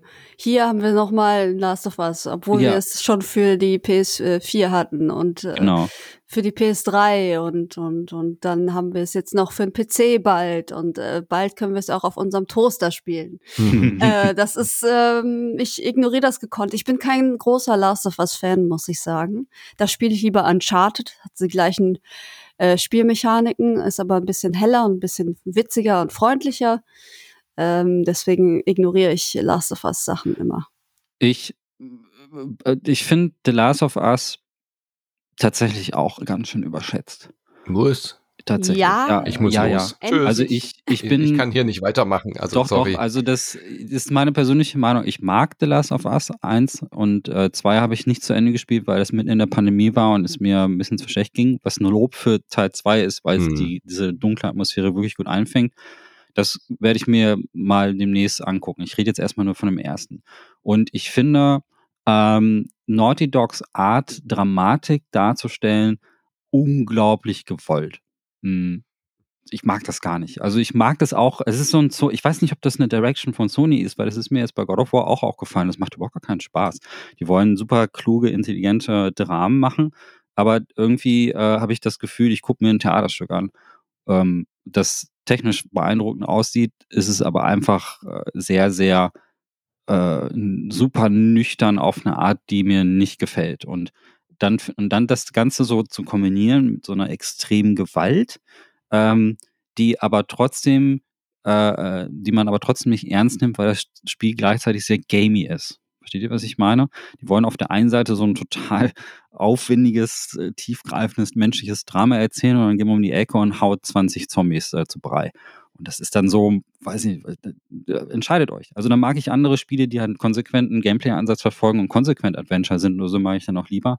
Deswegen ähm, finde ich es ein bisschen überbewertet. Trotzdem finde ich The Last of Us 1 ist ein hervorragendes Horrorspiel.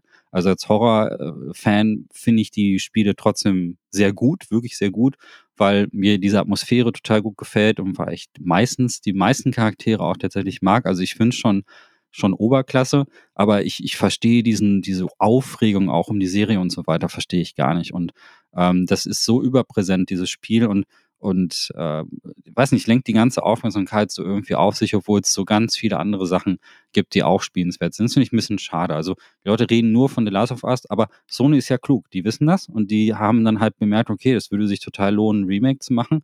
Und was ich da so von gesehen habe, ist, ist, ist ein gutes Remake. Äh, technisch total geil gemacht. Äh, wirklich, ich habe so ein Vergleichsvideo von Digital Foundry gesehen und äh, die haben sich da sehr viel Mühe gegeben, Szenen gegenüberzustellen und äh, in unserer Erinnerung sieht zwar eins zu eins genauso aus wie dieses Remake, tatsächlich hat sich aber unheimlich viel getan, technisch irgendwie. Also man kann denen wirklich nicht den Vorwurf machen, dass die da nicht dran gearbeitet haben.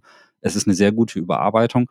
Ich habe es aber halt einfach, ich glaube, ich muss ähm, erstmal den zweiten vielleicht nochmal spielen oder ich weiß nicht, ich brauche ein bisschen Abstand von diesen Dingern, weil ähm, äh, diese, was, was einerseits sehr lobenswert ist, ist auf der anderen Seite aber auch so ein bisschen langweilig für mich, weil ich finde, diese, dieses gewollte, langsame, dieses gewollte, zurückhaltende Pacing ähm, äh, löst bei mir auch so ein bisschen Müdigkeit aus. Ich kann es schwer beschreiben. Tolu, ich sitze da und es packt mich emotional nicht so sehr, wie ich dachte. Ich habe am Anfang das Intro, das wir alle kennen, von Tolu 1, ähm, hat mich auch total geschockt. Aber dann macht das Spiel einen Zeitsprung und ich sehe einen Grumpy Man, durch die Gegend eiern und es dauert sehr lange, bis es geschichtlich interessant wird und es stolpert von einem Charakter-Trope in den nächsten und das hat mir irgendwie dann, also da haben mir die Horrorszenen noch am besten gefallen, wenn man da irgendwie im Dunkeln unterwegs ist und gegen die Klicker kämpft. Ich bin da sehr, sehr allein mit dieser Meinung, das weiß ich. Obwohl, anscheinend nicht, äh, Anne ja anscheinend auch. und ich finde es Ja, halt, ich finde es halt ein bisschen, also ich finde es nicht schlecht, auf gar keinen Fall. Es ist halt nur nicht so, ich finde es nur nicht so großartig, wie alle immer tun. Ich finde es großartig, aber ich habe keinen Bedarf darüber zu reden jetzt Ja. äh, im Remake, weil ich finde, es kam viel zu früh. Braucht es überhaupt gar nicht, das Remake. Man kann das alte immer noch wunderbar spielen und deswegen habe ich meine Zeit mit äh, einem sehr wir weirden und skurrilen Spiel äh, verbracht, äh, nämlich Trombone Champ. So Goti. ein absurdes, geiles Spiel. ach, Echt. das ist das mit der Posaune, gell? Ja, oder genau, Trompete oder was? Oh, wie lustig. Trom Trombone, denke ich immer. Nein, Trombone ist eine Krankheit. Äh, das ist eine Thrombose Posaune. ist eine Krankheit. Thrombose, ja, ja, da denke ich immer dran. Thrombose-Champ.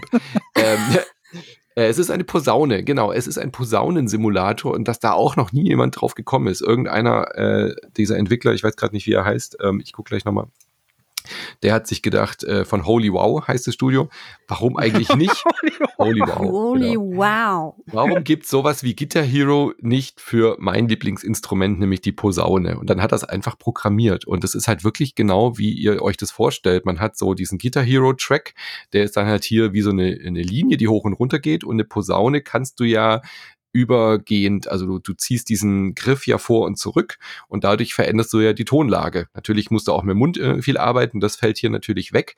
Ähm, du steuerst es einfach mit der Maus. Du kannst auch mit Tastatur spielen, aber du gehst mit der Maus halt vor und zurück und damit bewegst du quasi diesen Arm, der diese Posaune halt hoch höher spielen lässt oder tiefer spielen lässt. Und dann klingt es halt so absurd lustig, weil du versuchst dann mit dieser Maus auf dieser Linie zu bleiben, aber wenn du dann halt so ganz schnelle Stücke spielst, wo halt die Töne hoch und runter gehen, dann klingt das halt so dermaßen schief und das ist halt ein absolutes Meme-Game geworden. Der Entwickler weiß darüber auch Bescheid, hat dann so Wii Music-artig äh, Charaktere äh, eingebaut, so Avatare, die wirklich aussehen wie diese äh, äh Mi, Mi Mies, ja. Mies, genau. Ähm, also hätte so Wii Music ausgesehen, das wäre ein Instant-Hit geworden damals für Nintendo. Und äh, dann ist es halt auch so mimig. Du hast dann irgendwie auch noch so äh, böse Tiere, die dann irgendwie, du schaltest so Karten frei mit Facts, die überhaupt nicht stimmen. Also er erfindet dann irgendwelche historischen äh, Fakten über die Posaune. Manche Sachen äh, schaltest du dann aber auch erst frei, kannst neue Songs freispielen, Highscore-mäßig. Irre gut. Äh, war ein kurzer komplett Hype. Das Internet ist durchgedreht, als Trombone Champ rauskam. Und ich wünsche mir eine VR-Umsetzung dafür. Ja, also ich wünsche mir, dass ich mit meiner Quest oder der PSVR 2 einfach diese zwei Analogs, äh, äh, Quatsch, diese, diese Handgrips, die ich habe, dass der halt einfach guckt, wie weit sind die auseinander, äh, voneinander entfernt und damit du wirklich Posaune spielst in VR. Das wäre mein absolutes Traumspiel. Du äh, warst hier zu Besuch und hattest dein Steam Deck mit und dann haben wir ja. kurz Trombone Champ angespielt. Mich hat, sich, bin, mich hat sich eingepisst vor Lachen. Ich, ich habe mich wirklich, ich habe zehn Minuten straight durchgelacht. Das ist so lustig, das Spiel. es ist richtig, richtig witzig, weil das Geile sind, also was es für mich komplett verkauft, ist nicht nur, dass der, dass der äh, Trom Trombone, äh, der Ton so rauf und runter gepitcht, völlig schräg wird, sondern die Hintergrundanimationen sind so mhm. bescheuert. Mhm. Das sind ähm, immer so Cutouts von irgendwelchen Objekten, Fotos zum Beispiel von äh, weißen Pferden und die werden dann so ganz schlecht von Hand animiert. Wie so animierte GIFs halt. So. Ja, die, die, tanzen dann nicht so richtig, sondern wird einfach das Bild nach links und rechts so gewippt irgendwie dabei. oh mein Gott. Und das ist großartig. Und dann halt auch Lasershow im Hintergrund. Und das ist so richtig, also ganz bewusst so auf cheesy äh, gemacht irgendwie. Und dann hast du aber diesen riesigen Avatar im Vordergrund, der einfach viel zu groß im Bild ist. Viel zu groß. Also der, der, der haut dir die Trombone ja quasi direkt ins Gesicht. Trombone, guck, jetzt hat er das auch gesagt. Ja, jetzt habe ich es gesagt. Ne? Äh, die äh, Trombone direkt ins Gesicht. Das ist großartig. Also es ist, äh, es ist die 12 Euro, die es kostet, äh, ist es den Lacher unbedingt wert. Ähm, ich habe mich noch nicht so intensiv damit beschäftigt, dass ich jetzt sagen kann, dass es ein gutes Spiel ist, weiß ich nicht. Aber äh, dafür, dass ich so herzhaft gelacht habe und dass man es anderen Leuten zeigen kann und die auch sofort anfangen zu lachen, dafür ist es immer gut.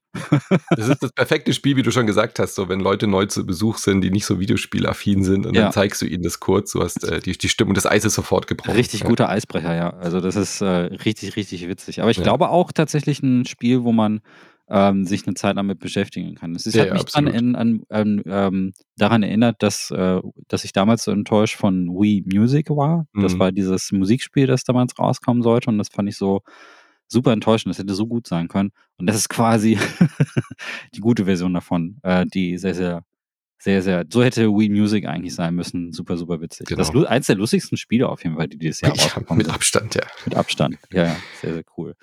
Ähm, Jetzt äh, kommen wir hier so langsam in den Endspurt rein. Ähm, viele, viele, viele Titel sind im September rausgekommen, die wir nicht besprochen haben. Ich weiß, dass wir über Steel Rising reden sollten. Ich weiß, dass wir über Splatoon 3 reden sollten. Ich weiß, dass wir über Solstice reden sollten. Ähm, also Splatoon 3 habe ich zumindest äh, unterwegs ein bisschen angespielt. Ist super. Wenn ihr eins, äh, eins und zwei mögt, mögt ihr auch drei. Diesmal auch mit einer großen Singleplayer-Kampagne. Wir sprechen darüber irgendwann auch mal. Das ist ähm, einfach in diesem Monat sind wir alle nicht so sehr zu spielen gekommen.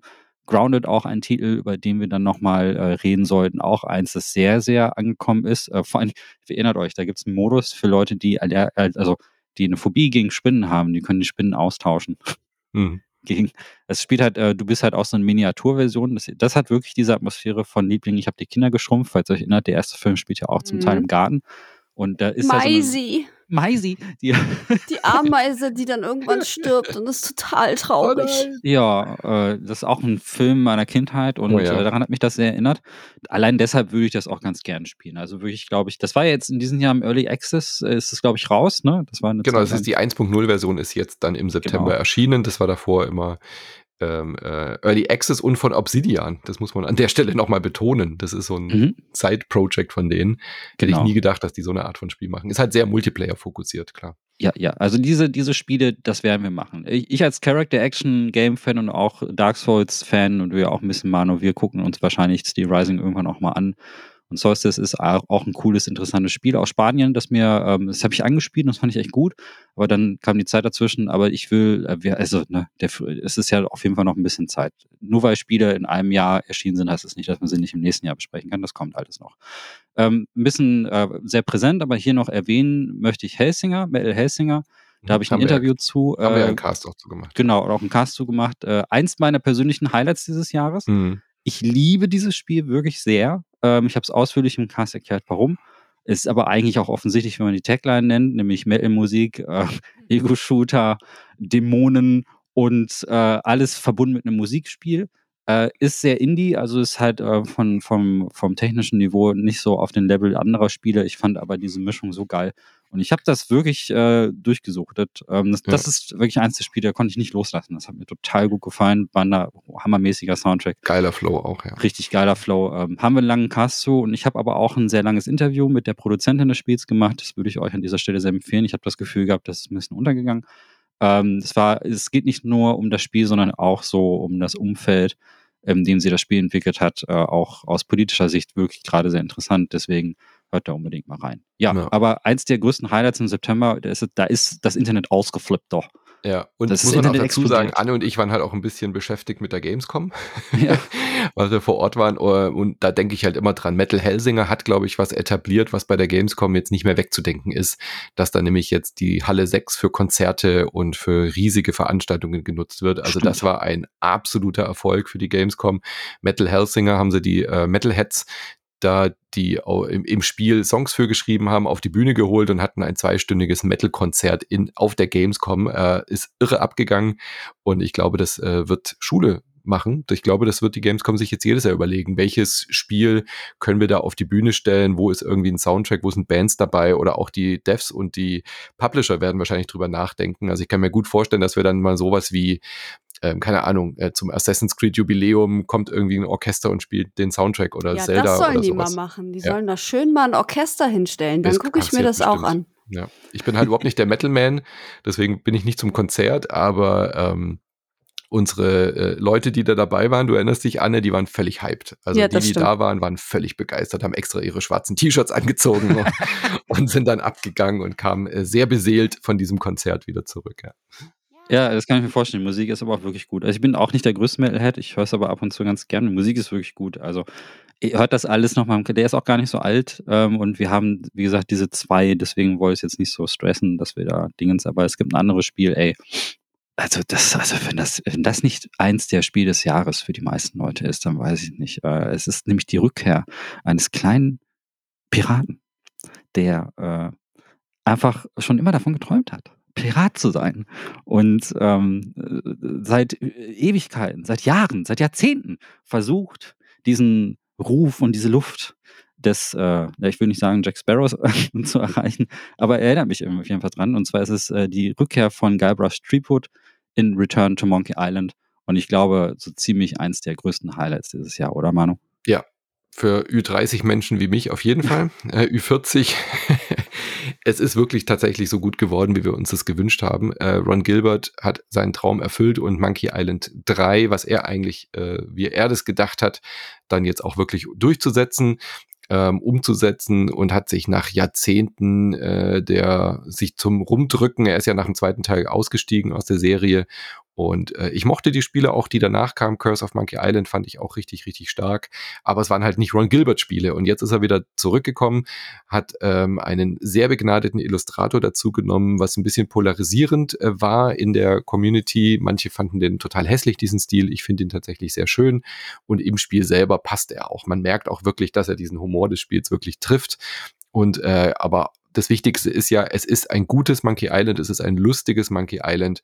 Es hat ganz viele Referenzen auf früher, ganz viele beliebte Charaktere sind wieder dabei, aber es steht auch für sich einfach als gutes, äh, modernes Adventure da. Und das ist ja die schwierigste Leistung, die man da irgendwie schaffen muss, diesen Spagat hinzukriegen zwischen, ich will eigentlich nicht ein altes Monkey Island machen, ich will aber auch jetzt nicht irgendwie mich verrennen und die alten äh, Nostalgiker nicht mehr mitnehmen. Und ich finde, es ist ihm perfekt gelungen, diese Mischung gut hinzukriegen.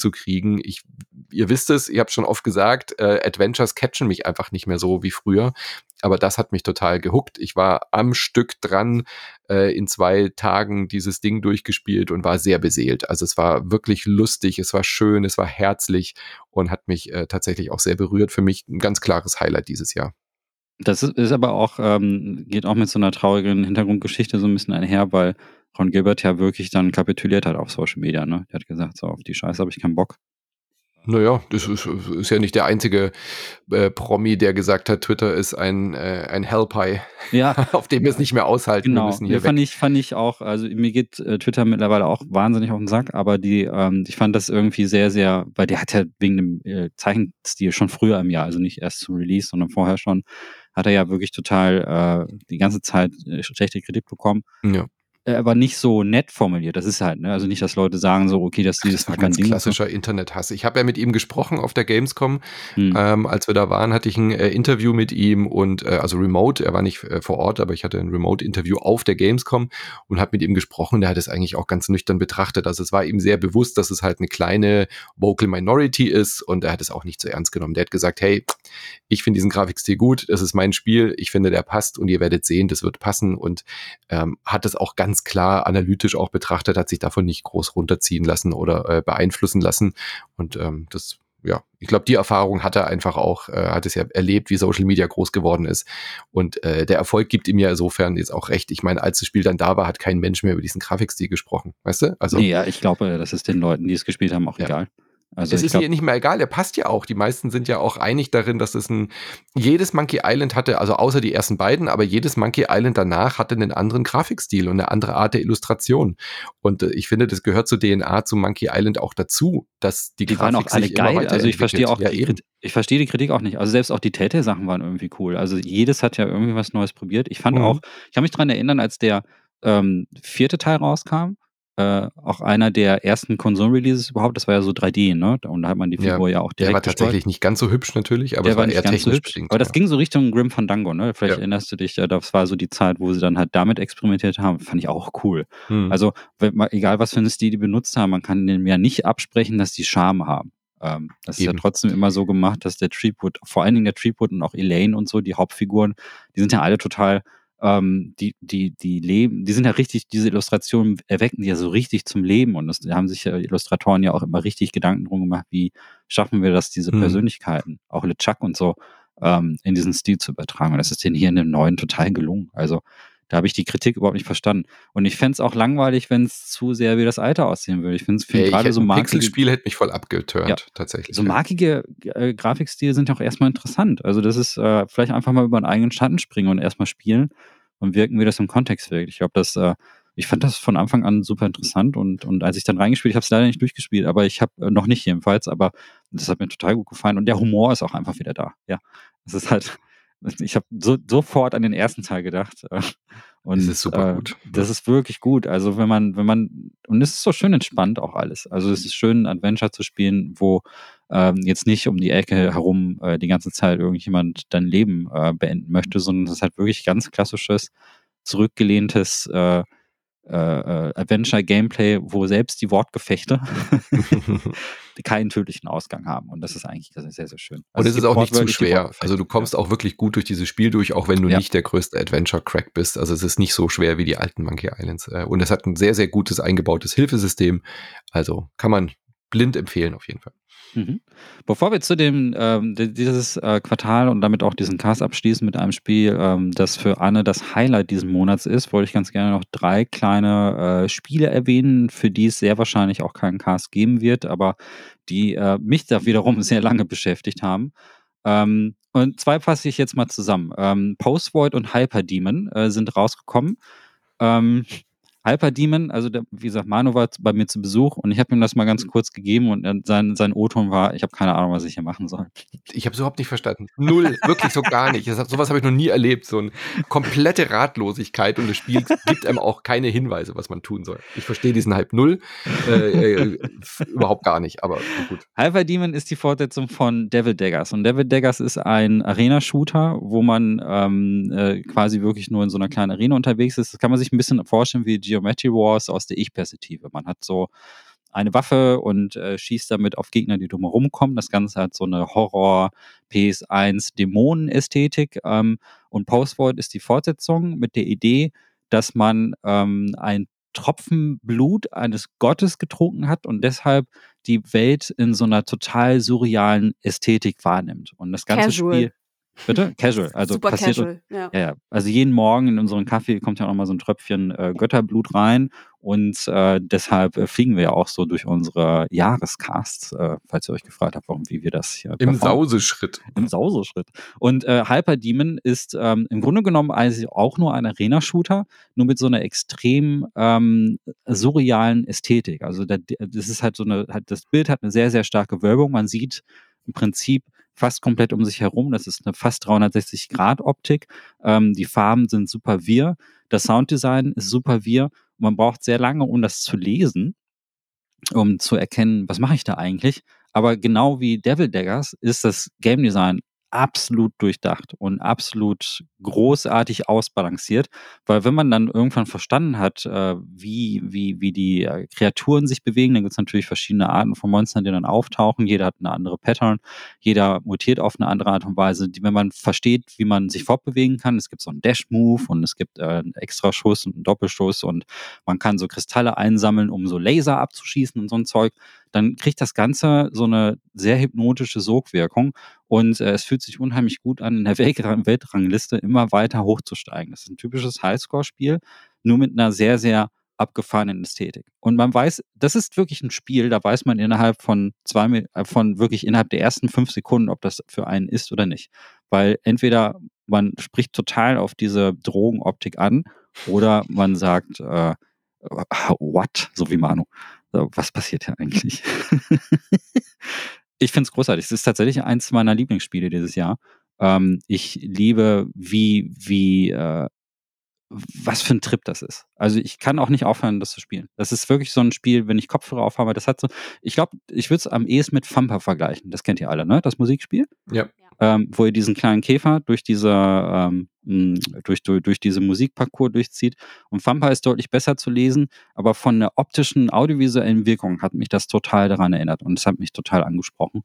Und ähm, kostet nur 5 Euro, gibt es nur auf Steam, funktioniert auch auf dem Steam Deck, ähm, sehr gut sogar ich, äh, wenn, wenn euch das so ein bisschen huckt jetzt von der Beschreibung, dann äh, riskiert mal einen Blick, finde ich ziemlich gut. Und der Vorgänger ist auch ziemlich gut, äh, der Bedeckers, aber das hier finde ich tatsächlich ein bisschen besser. Und im selben Vein wollte ich noch Postvoid erwähnen, das ist noch günstiger, das kostet nämlich nur drei Euro. Und das ist Hotline Miami aus der Ich-Perspektive. Und mit der Beschreibung könnt ihr wahrscheinlich ein bisschen mehr anfangen. Ähm, ist ein Spiel, das sieht aus wie Grafikkotze, also genau wie Hotline Miami. Oh Gott. Und äh, ist auch total brutal, genau wie Miami ist sehr schnell, also man muss super, super schnell äh, schießen, ansonsten wird man erschossen. Genau wie heute Miami. Aber theoretisch sind die, ist das Spiel auch in zehn Minuten durchgespielt, wenn man es schafft. Ähm, also super kurz. Nicht wie Hotline Miami, das ist ein bisschen länger. Aber theoretisch kann man da auch jeden Level relativ schnell äh, lösen. Und es ist eigentlich, ähm, sieht halt aus wie, wie ein ähm, normaler Oldschool-Shooter, wie man es äh, jetzt in letzter Zeit oft gesehen hat. Ist aber tatsächlich etwas linearer. Man läuft quasi irgendwie nur so, so einen Tunnel entlang ähm, nicht automatisch, man muss schon selber laufen, aber es ist, sind halt quasi nur aneinandergereihte Korridore und die Farben sind einfach nur extrem. Also es ist sehr gelb und sehr orange und sehr rot. Es ist super, super, ja, super aggressiv von den Farben Ist aber auch ein Spiel, was ich ähm, genau wie Postvoid einfach zwischendurch mal wieder einlegen konnte, weil es ähm, auch wieder so, äh, weil man da auf dem perfekten Run auch tatsächlich spielen kann. Und das ziemlich herausfordernd ist. Ähm, noch günstiger, wie gesagt, gibt es auch, auch nur für Steam, auch nur drei Euro. Wollte ich aber auch nur erwähnen, weil die Wahrscheinlichkeit, dass wir das jetzt hier in einem Cast besprechen, sehr wahrscheinlich nicht. Vielleicht mal in der Zusammenfassung von Drogentrip Games, aber hier in diesem Fall nicht. Mhm. Und überhaupt gar kein Drogentrip ähm, komplett andere Richtung. Und das ist wieder so ein Nischending, ist Broken Pieces. Das ist ähm, zuerst für PC rausgekommen, kam dann aber auch ein paar Wochen später auch für Konsole. Und das ist wiederum etwas, ich glaube, das könnte für euch beide auch was sein. Das ist ähm, ein äh, Spiel aus Frankreich, das ähm, äh, ne, so eine Mischung aus ein bisschen Survival Horror, ein bisschen Adventure, wo ihr als äh, junge Frau so einen, ein französisches, äh, so eine französische Kleinstadt erforscht, die in der Zeit stehen geblieben ist. Und ähm, das ist äh, ein super interessantes kleines Spiel, äh, technisch total ungeschliffen, weil es, äh, man merkt hier wirklich, dass es äh, ein kleines, kleines Indie-Projekt gewesen ist, hat aber äh, etwas, was mir sofort gefallen hat, nämlich äh, feste Kamerawinkel, so wie man es von den Survival-Horror-Spielen von früher kennt und auch wieder so Tank-Controls und so etwas. Ähm, legt seinen Fokus aber weniger auf Kämpfe. Also Kämpfe gibt es zwar, so gegen Traumkreaturen, die mich so ein bisschen an Control oder vielleicht auch Alan Way geändert haben. Ähm, aber tatsächlich steht die Erkundung dieses kleinen Dorfes und halt auch das Rätsellösen sehr, sehr stark im Vordergrund. Und ähm, daher hat mich das irgendwie auch so ein bisschen an Siberia erinnert, ähm, wo dieses Jahr übrigens auch ein neuer Teil rausgekommen ist, weil das halt sich, äh, weil man halt sehr viel mit Erkundungen beschäftigt ist, sich die Umgebung an, anzugucken und so. Und ganz cooles Feature fand ich, ähm, feste Kameraperspektiven werden ja mittlerweile ähm, eher so ein bisschen kontrovers aufgenommen. Die Leute sind es gewohnt, halt die Kamera auch selbst bewegen zu können. Aber da haben sich die Entwickler in cool, was Cooles einfallen lassen. Man kann auf eine Taste drücken und äh, da verschiedene alternative Kameraperspektiven auch anwählen. Also wenn man das Gefühl hat, man sieht aus dieser einen Kameraansicht nicht, nicht das Richtige, nicht die richtigen Gegenstände, kann man den Tasten drücken und dann springt die Kamera zum Beispiel automatisch auf die andere Seite des Raums irgendwo, so dass man eigentlich den Raum immer aus mehreren Blickwinkeln betrachten kann. Und ich fand das von der Atmosphäre super interessant. Das hat so eine, so eine Traumatmosphäre irgendwie, dadurch, dass, die, dass die, dieser Ort in der Zeit stecken geblieben ist. Hat mich so ein bisschen an äh, äh, Dingens äh, Life is Strange erinnert, so vom Anfang, wo, ähm, wo man auch so eine Traumsequenz sieht, wo so ein Wirbelsturm in der Mitte ähm, die, die Stadt so aufsaugt und so etwas. Und es hat eigentlich sehr, sehr ähnliche Bilder. Und wenn man diese Traum-Surreal-Ästhetik mag, würde ich äh, schon empfehlen, da mal zumindest einen Blick drauf zu werfen. Ist ein Spiel, das total untergegangen ist, niemand redet drüber. Deswegen wollte ich es hier zumindest mal ganz kurz erwähnen. Was würden wir ohne dich tun? Wir würden niemals von diesen Spielen erfahren, Micha. So ist das. Deswegen, deswegen bin ich hier. Sehr ich glaub, gut. Ich glaube, von dem nächsten Titel hat jeder was gehört. Ähm, The Wandering äh, Village mhm. ist äh, die, auch der Gewinner des Deutschen Entwicklerpreises 22 jetzt gewesen. Das finde ich immer so geil. Gewinner des Deutschen Entwicklerpreises und was räumt ab? Äh, dreimal Zürich und ein, äh, zweimal Österreich. ja, ist auch super, ne? ja. ja. Ja. Sehr also, lustig. Also, äh, finde ich überhaupt nicht schlimm. Ich finde es gar nicht schlimm. Ich finde es cool, dass sie das auf den deutschsprachigen Raum ausweiten, aber der, der Name passt dann halt irgendwie so halb nicht. Müsste man irgendwie mal anpassen, ja. Bisschen seltsam, ne? Dachentwicklerpreis ja, einfach. Dach, Dachentwicklerpreis, genau. Aber The Wandering Village, äh, weiß ich tatsächlich gar nicht so viel drüber. Ähm, da musst du mir jetzt mal helfen, Anna. Ja, wir haben da auch einen Cast zugemacht, Manu und ich tatsächlich. Ähm, da kommt wieder ein, ein, ein süßes Tier ins Spiel, und zwar ein Onbu. Ein Onbu ist ein riesiger, Dinosaurierartiger, also sieht ein bisschen aus wie so ein Langhals einfach, ähm, mit einer Plattform auf dem Rücken, wo Bäume wachsen, wo Steine wachsen, ähm, wo man anbauen kann. Und das haben sich Menschen zunutze gemacht, nachdem es zu einer ja, Katastrophe kam und die eigentliche Erde nicht mehr bewohnbar ist, dann haben sie sich äh, in Gruppen auf so Onbus halt niedergelassen. Und deine Aufgabe ist es dann halt, ähm, da in, in so Siedlermanier, wirtschaftssimulationsmäßig ähm, ein Dorf aufzubauen und einfach alles, was du tust und anbaust und äh, machst, an die äh, Biome anzupassen, in denen du dich bewegst. Also meist ist es, dass du mit diesem Ombu halt durch die Gegend läufst und ähm, die Umwelt ist halt vergiftet. Und dann musst du halt immer aufpassen bei so speziellen Giftwolken, ähm, dass du genug Heilmittel am Start hast und genug Heiler, damit die ähm, Bürger dann auch schnell versorgt werden können. Wenn du in die Wüstenregion kommst, musst du gucken, welche Pflanzen du anbaust. Dann zum Beispiel äh, musst du auf Kakteen umsteigen, weil die halt Wasser geben. Und ähm, die Wasserauffanganlagen funktionieren halt nicht mehr, weil natürlich die äh, Luft viel zu trocken ist. Da ist ja gar keine Luftfeuchtigkeit mehr drin. Und so muss man halt immer rumdenken, wenn man sich halt auf diesem Onbu in diese, in diesem Biom bewegt. Und der Clou ist halt aber auch, dass dieses Reittier nicht einfach nur dein Zuhause ist, sondern du musst dich natürlich auch ein bisschen drum kümmern. Und wenn es dir irgendwann vertraut, kannst du ihm auch sagen, okay, wir biegen an der nächsten Kreuzung irgendwie rechts ab, weil da ist es klüger für uns lang zu laufen, da sind wir besser vorbereitet. Und du kannst ihn füttern, du kannst ihn schlafen lassen, äh, streicheln kannst du ihn auch. Also es ist wirklich so eine Mischung aus Aufbausim und ähm, ja, knuffigem Tamagotchi. knuffigem Tamagotchi, genau. Das ist echt ähm, eine super so tolle man, Idee. Man wirft ihm äh, Essen mit einer mit einer Schleuder ins Maul. So, ja, so, so ein ja. Katapult-Schleuderartiges Ding, genau. Ja. Und wenn man den streicheln will, dann gehen die Männchen los und machen so einen äh, Heißluftballon klar und fliegen dann vor oder Medizin oder so. Was ich aber auch geil finde, dass du halt wirklich irgendwie seine, seine Galle anzapfen kannst für seltene Ressourcen. Also du kannst ihn auch so ein bisschen ausnutzen und das finde ich ist irgendwie eine sehr, sehr coole Idee.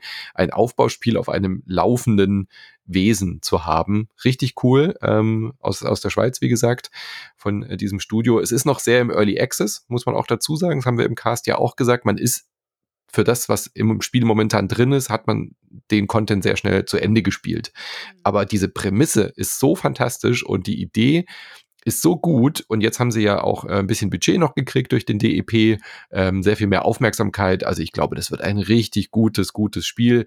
Die haben jetzt richtig Zeit und auch die Muse und natürlich auch die Motivation, dieses Ding weiterzuentwickeln und noch äh, weitere Inhalte und Biome und Ideen und Gebäudetypen und so reinzubauen. Aber das, was schon da ist, ist schon gut, aber ähm, es ist halt sehr schnell durchgespielt, in Anführungszeichen.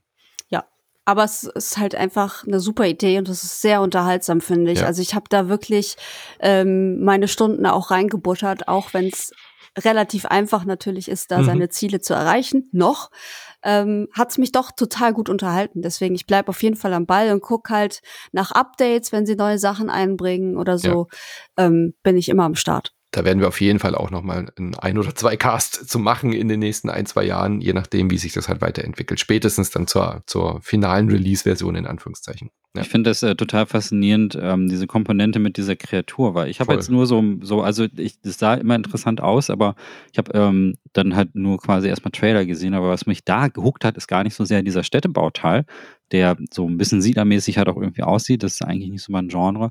Aber wenn man dann so rauszoomt und diese Kreatur mhm. durch diese Landschaft wandern sieht, dann hat das so eine sehr melancholische ja, Aura voll. irgendwie. Ne? Das ist sehr traurig. Und dann sieht man halt auch mal in einem Trailer, wie diese Kreatur dann auf eine andere trifft, die aber gestorben ist. Und dann hört man so ein, so ein Klageschrei. Und ich so, oh nein, oh, also das ist, mh, hm, das hat sofort mein, deswegen bin ich super interessiert. Also ich habe dann aber gesehen, Early Access, vielleicht warte ich dann noch so ein bisschen, bis dann ja, noch ein bisschen mehr Story oder so dazu kommt. Finde ja. die Idee aber auch echt schön. Also das ist ähm, super interessant und ich finde es auch ästhetisch interessant gelöst. Also das, du hast halt zwar, äh, du hast so eine Karte, wo du in 3D siehst, wie ähm, halt äh, dieses, äh, diese Kreatur wandert und äh, du siehst diese kleine Stadt, aber sobald du halt dann auf diese Stadt draufklickst, dann zoomt die Kamera so dran und das Ganze geht dann eher so eine 2D-Perspektive und sieht dann wirklich aus wie ein Strategiespiel. Man hat da irgendwie auch so mehrere ähm, Ebenen, was das HUD-System betrifft. Und dann kann man auch ganz rauszoomen und dann sieht man die Karte, ähm, wo man den Weg entlang geht. Und das ist tatsächlich, also witzigerweise ist die äh, Zoom-Stufe mit dem, mit dem Management-Ding eher das, was mich abschreckt. Aber was mich anlockt, ist dann halt eher die Stufen davor. Also welchen Weg geht diese Kreatur? Wo führt die, dieser, die Bewohner hin? Und ähm, was hat das mit dieser postapokalyptischen Welt auf sich? Das, das finde ich total interessant. Das erinnert mich auch diesen alten Miyazaki-Film an. Wie heißt er nochmal? Ja, Na Nausicaa? absolut. Nausicaa, ja, ja absolut. Ja. Das ist exakt das gleiche Thema. Ah. Richtig cool. Ja, dann, dann muss ich das spielen. Das ist ein, übrigens ein ganz fantastischer Film. Ähm, solltet ihr unbedingt sehen. Ähm, also auch wenn ihr völlig Anime-unaffin seid, der ist wirklich. Der geht gut. immer. Der geht immer, der hat auch eine total gute Ökobotschaft. Der ist, ähm, wo wir hier schon mit, äh, das ist vielleicht ein schöner Rahmen. Wir starten mit, äh, mit Spielen, die eine Ökobotschaft haben, mit Stray und äh, Endling. und enden mit Spielen, mit einem Spiel mit der Ökobotschaft. Und hier nochmal ein Tipp. Also der Film ist auch ganz fantastisch. Äh, daran hat mich das auch total erinnert. Also, mhm. okay, gut, Anne, du hast mir gerade das Spiel verkauft. Ha, ha, ha, geil. Aber ja, es, ist, nee, ist, es ist schon 90% Aufbauspiel und 10% Kreatur. Ja, also, aber die 10% können es ja trotzdem ausmachen. Ne? Es ist ich ja genau ich, wie wollte ich nur warnen, das vom Genre her ist es schon ein ganz klarer Aufbau. Es ist ja wie, wie bei Hard West oder so. Ne? Ja, ja. Ist, manchmal braucht es so einen kleinen Twist, um mein Interesse zu bekommen. Ähm, und das ist halt hier tatsächlich der Fall. Ich finde von der Idee auch wirklich sehr frisch. Das werde ich mir auf jeden Fall angucken. Ähm, sehr, sehr schön. Äh, ja, der letzte, ich kann mich erinnern, dass wir letztes Jahr darauf geendet sind, dass ich mir ähm, dieses, äh, wie heißt dieses Spiel, wo man die Karten legen muss? Ähm, Inscription nicht nur Inscription, auch aus Deutschland. Äh, was habt ihr mir so ans Herz gelegt? Das sollte ich Dorfromantik. Dorfromantik, genau. Ah. Ja. ja. Äh, und dieses, das, das, erinnert mich jetzt daran. Was für ein schöner Voll. Kreis. Wir enden ja. nicht nur mit einem Spiel auf Ökobotschaft, um diesen Cast abzuschließen, sondern wir enden auch äh, auf einer selben Note eben. Fehlt mir ein deutsches Spiel. Ähm, das ist doch sehr nett. Ich fühle mich immer gut am Ende von so einem Abschnitt. ähm, wir haben jetzt äh, Q3 äh, hinter uns gebracht wir ähm, gute zwei Stunden ähm, nochmal so einen Rückblick gemacht. Natürlich können wir nicht über alles reden, das ist auch öffentlich klar. Also wir haben ja gesagt, Square Enix hat 35 Spiele dieses Jahr rausgebracht, die waren da auch schon fleißig dabei rauszubuttern. Wir können nicht über alles reden. Und sicherlich sind ein paar Sachen dabei, wo ihr sagt, warum wurde das nicht erwähnt? Aber dafür gibt's ja den Discord. Da könnt ihr rein ähm, und mit uns und der Community ähm, darüber sprechen, welches Spiel ansonsten für euch noch ein Highlight war. Vielleicht habt ihr auch einen, noch einen Geheimtipp, wo ihr sagt, wow, ähm, das ist in diesem Quartal erschienen, das solltet ihr euch unbedingt angucken, das ist total untergegangen. Gerade auf Steam gibt so viel Zeug, ähm, dass man, dass man dann einfach ganz gerne übersieht. Also bitte geht in den Discord und belehrt uns eines Besseren. Ja, wir haben hier nur so ein paar Sachen rausgesucht. Wir, wir können unsere Augen nicht überall haben. Sagt uns, was euch dieses äh, äh, dieses Quartal auch bewegt hat. Und äh, ja, äh, ihr hört diese Folge ja auch im freien Feed. Bitte unterstützt uns auf Patreon. Wir, ähm, wir machen unabhängigen Spielejournalismus. Das bedeutet, dass wir kein Sponsoring machen und keine Werbung schalten und so. Und auch so ein bisschen auf äh, so diese ganzen Werbeklick-Mechaniken auch pfeifen. Also bei uns gibt es keinen Clickbait oder so etwas, sondern wir sprechen über das, auf das wir Bock haben und was uns bewegt. Das habt ihr vielleicht auch an dieser Themenauswahl ähm, auch so bemerkt, dass wir nicht nur diese Highlights entlang gehen, sondern auch wirklich kleine Spiele raussuchen und so. Aber das wäre nicht möglich, wenn wir nicht die Unterstützung von äh, auf Patreon hätten. Und äh, die Links dazu findet ihr äh, natürlich unter diesem Blogpost und äh, selbstverständlich seid ihr auch herzlich dazu eingeladen, auch den letzten Teil unseres Jahresrückblickes zu hören, der in zwei Tagen erscheint. Da werden wir uns das vierte Quartal angucken und oh boy, das vierte Quartal haut nochmal gut raus. Also ja, hallo. da kommt einiges. Ja, Freunde, ich freue mich äh, sehr drauf auf die nächste Folge ähm, und äh, deshalb äh, vielen Dank, Manu und Anne, dass ihr mit mir jetzt hier schön dieses Quartal zusammengefasst habt. Sehr gerne. Bis zum nächsten Mal. Bis zum nächsten Mal. Tschüss. Tschüss. Ciao.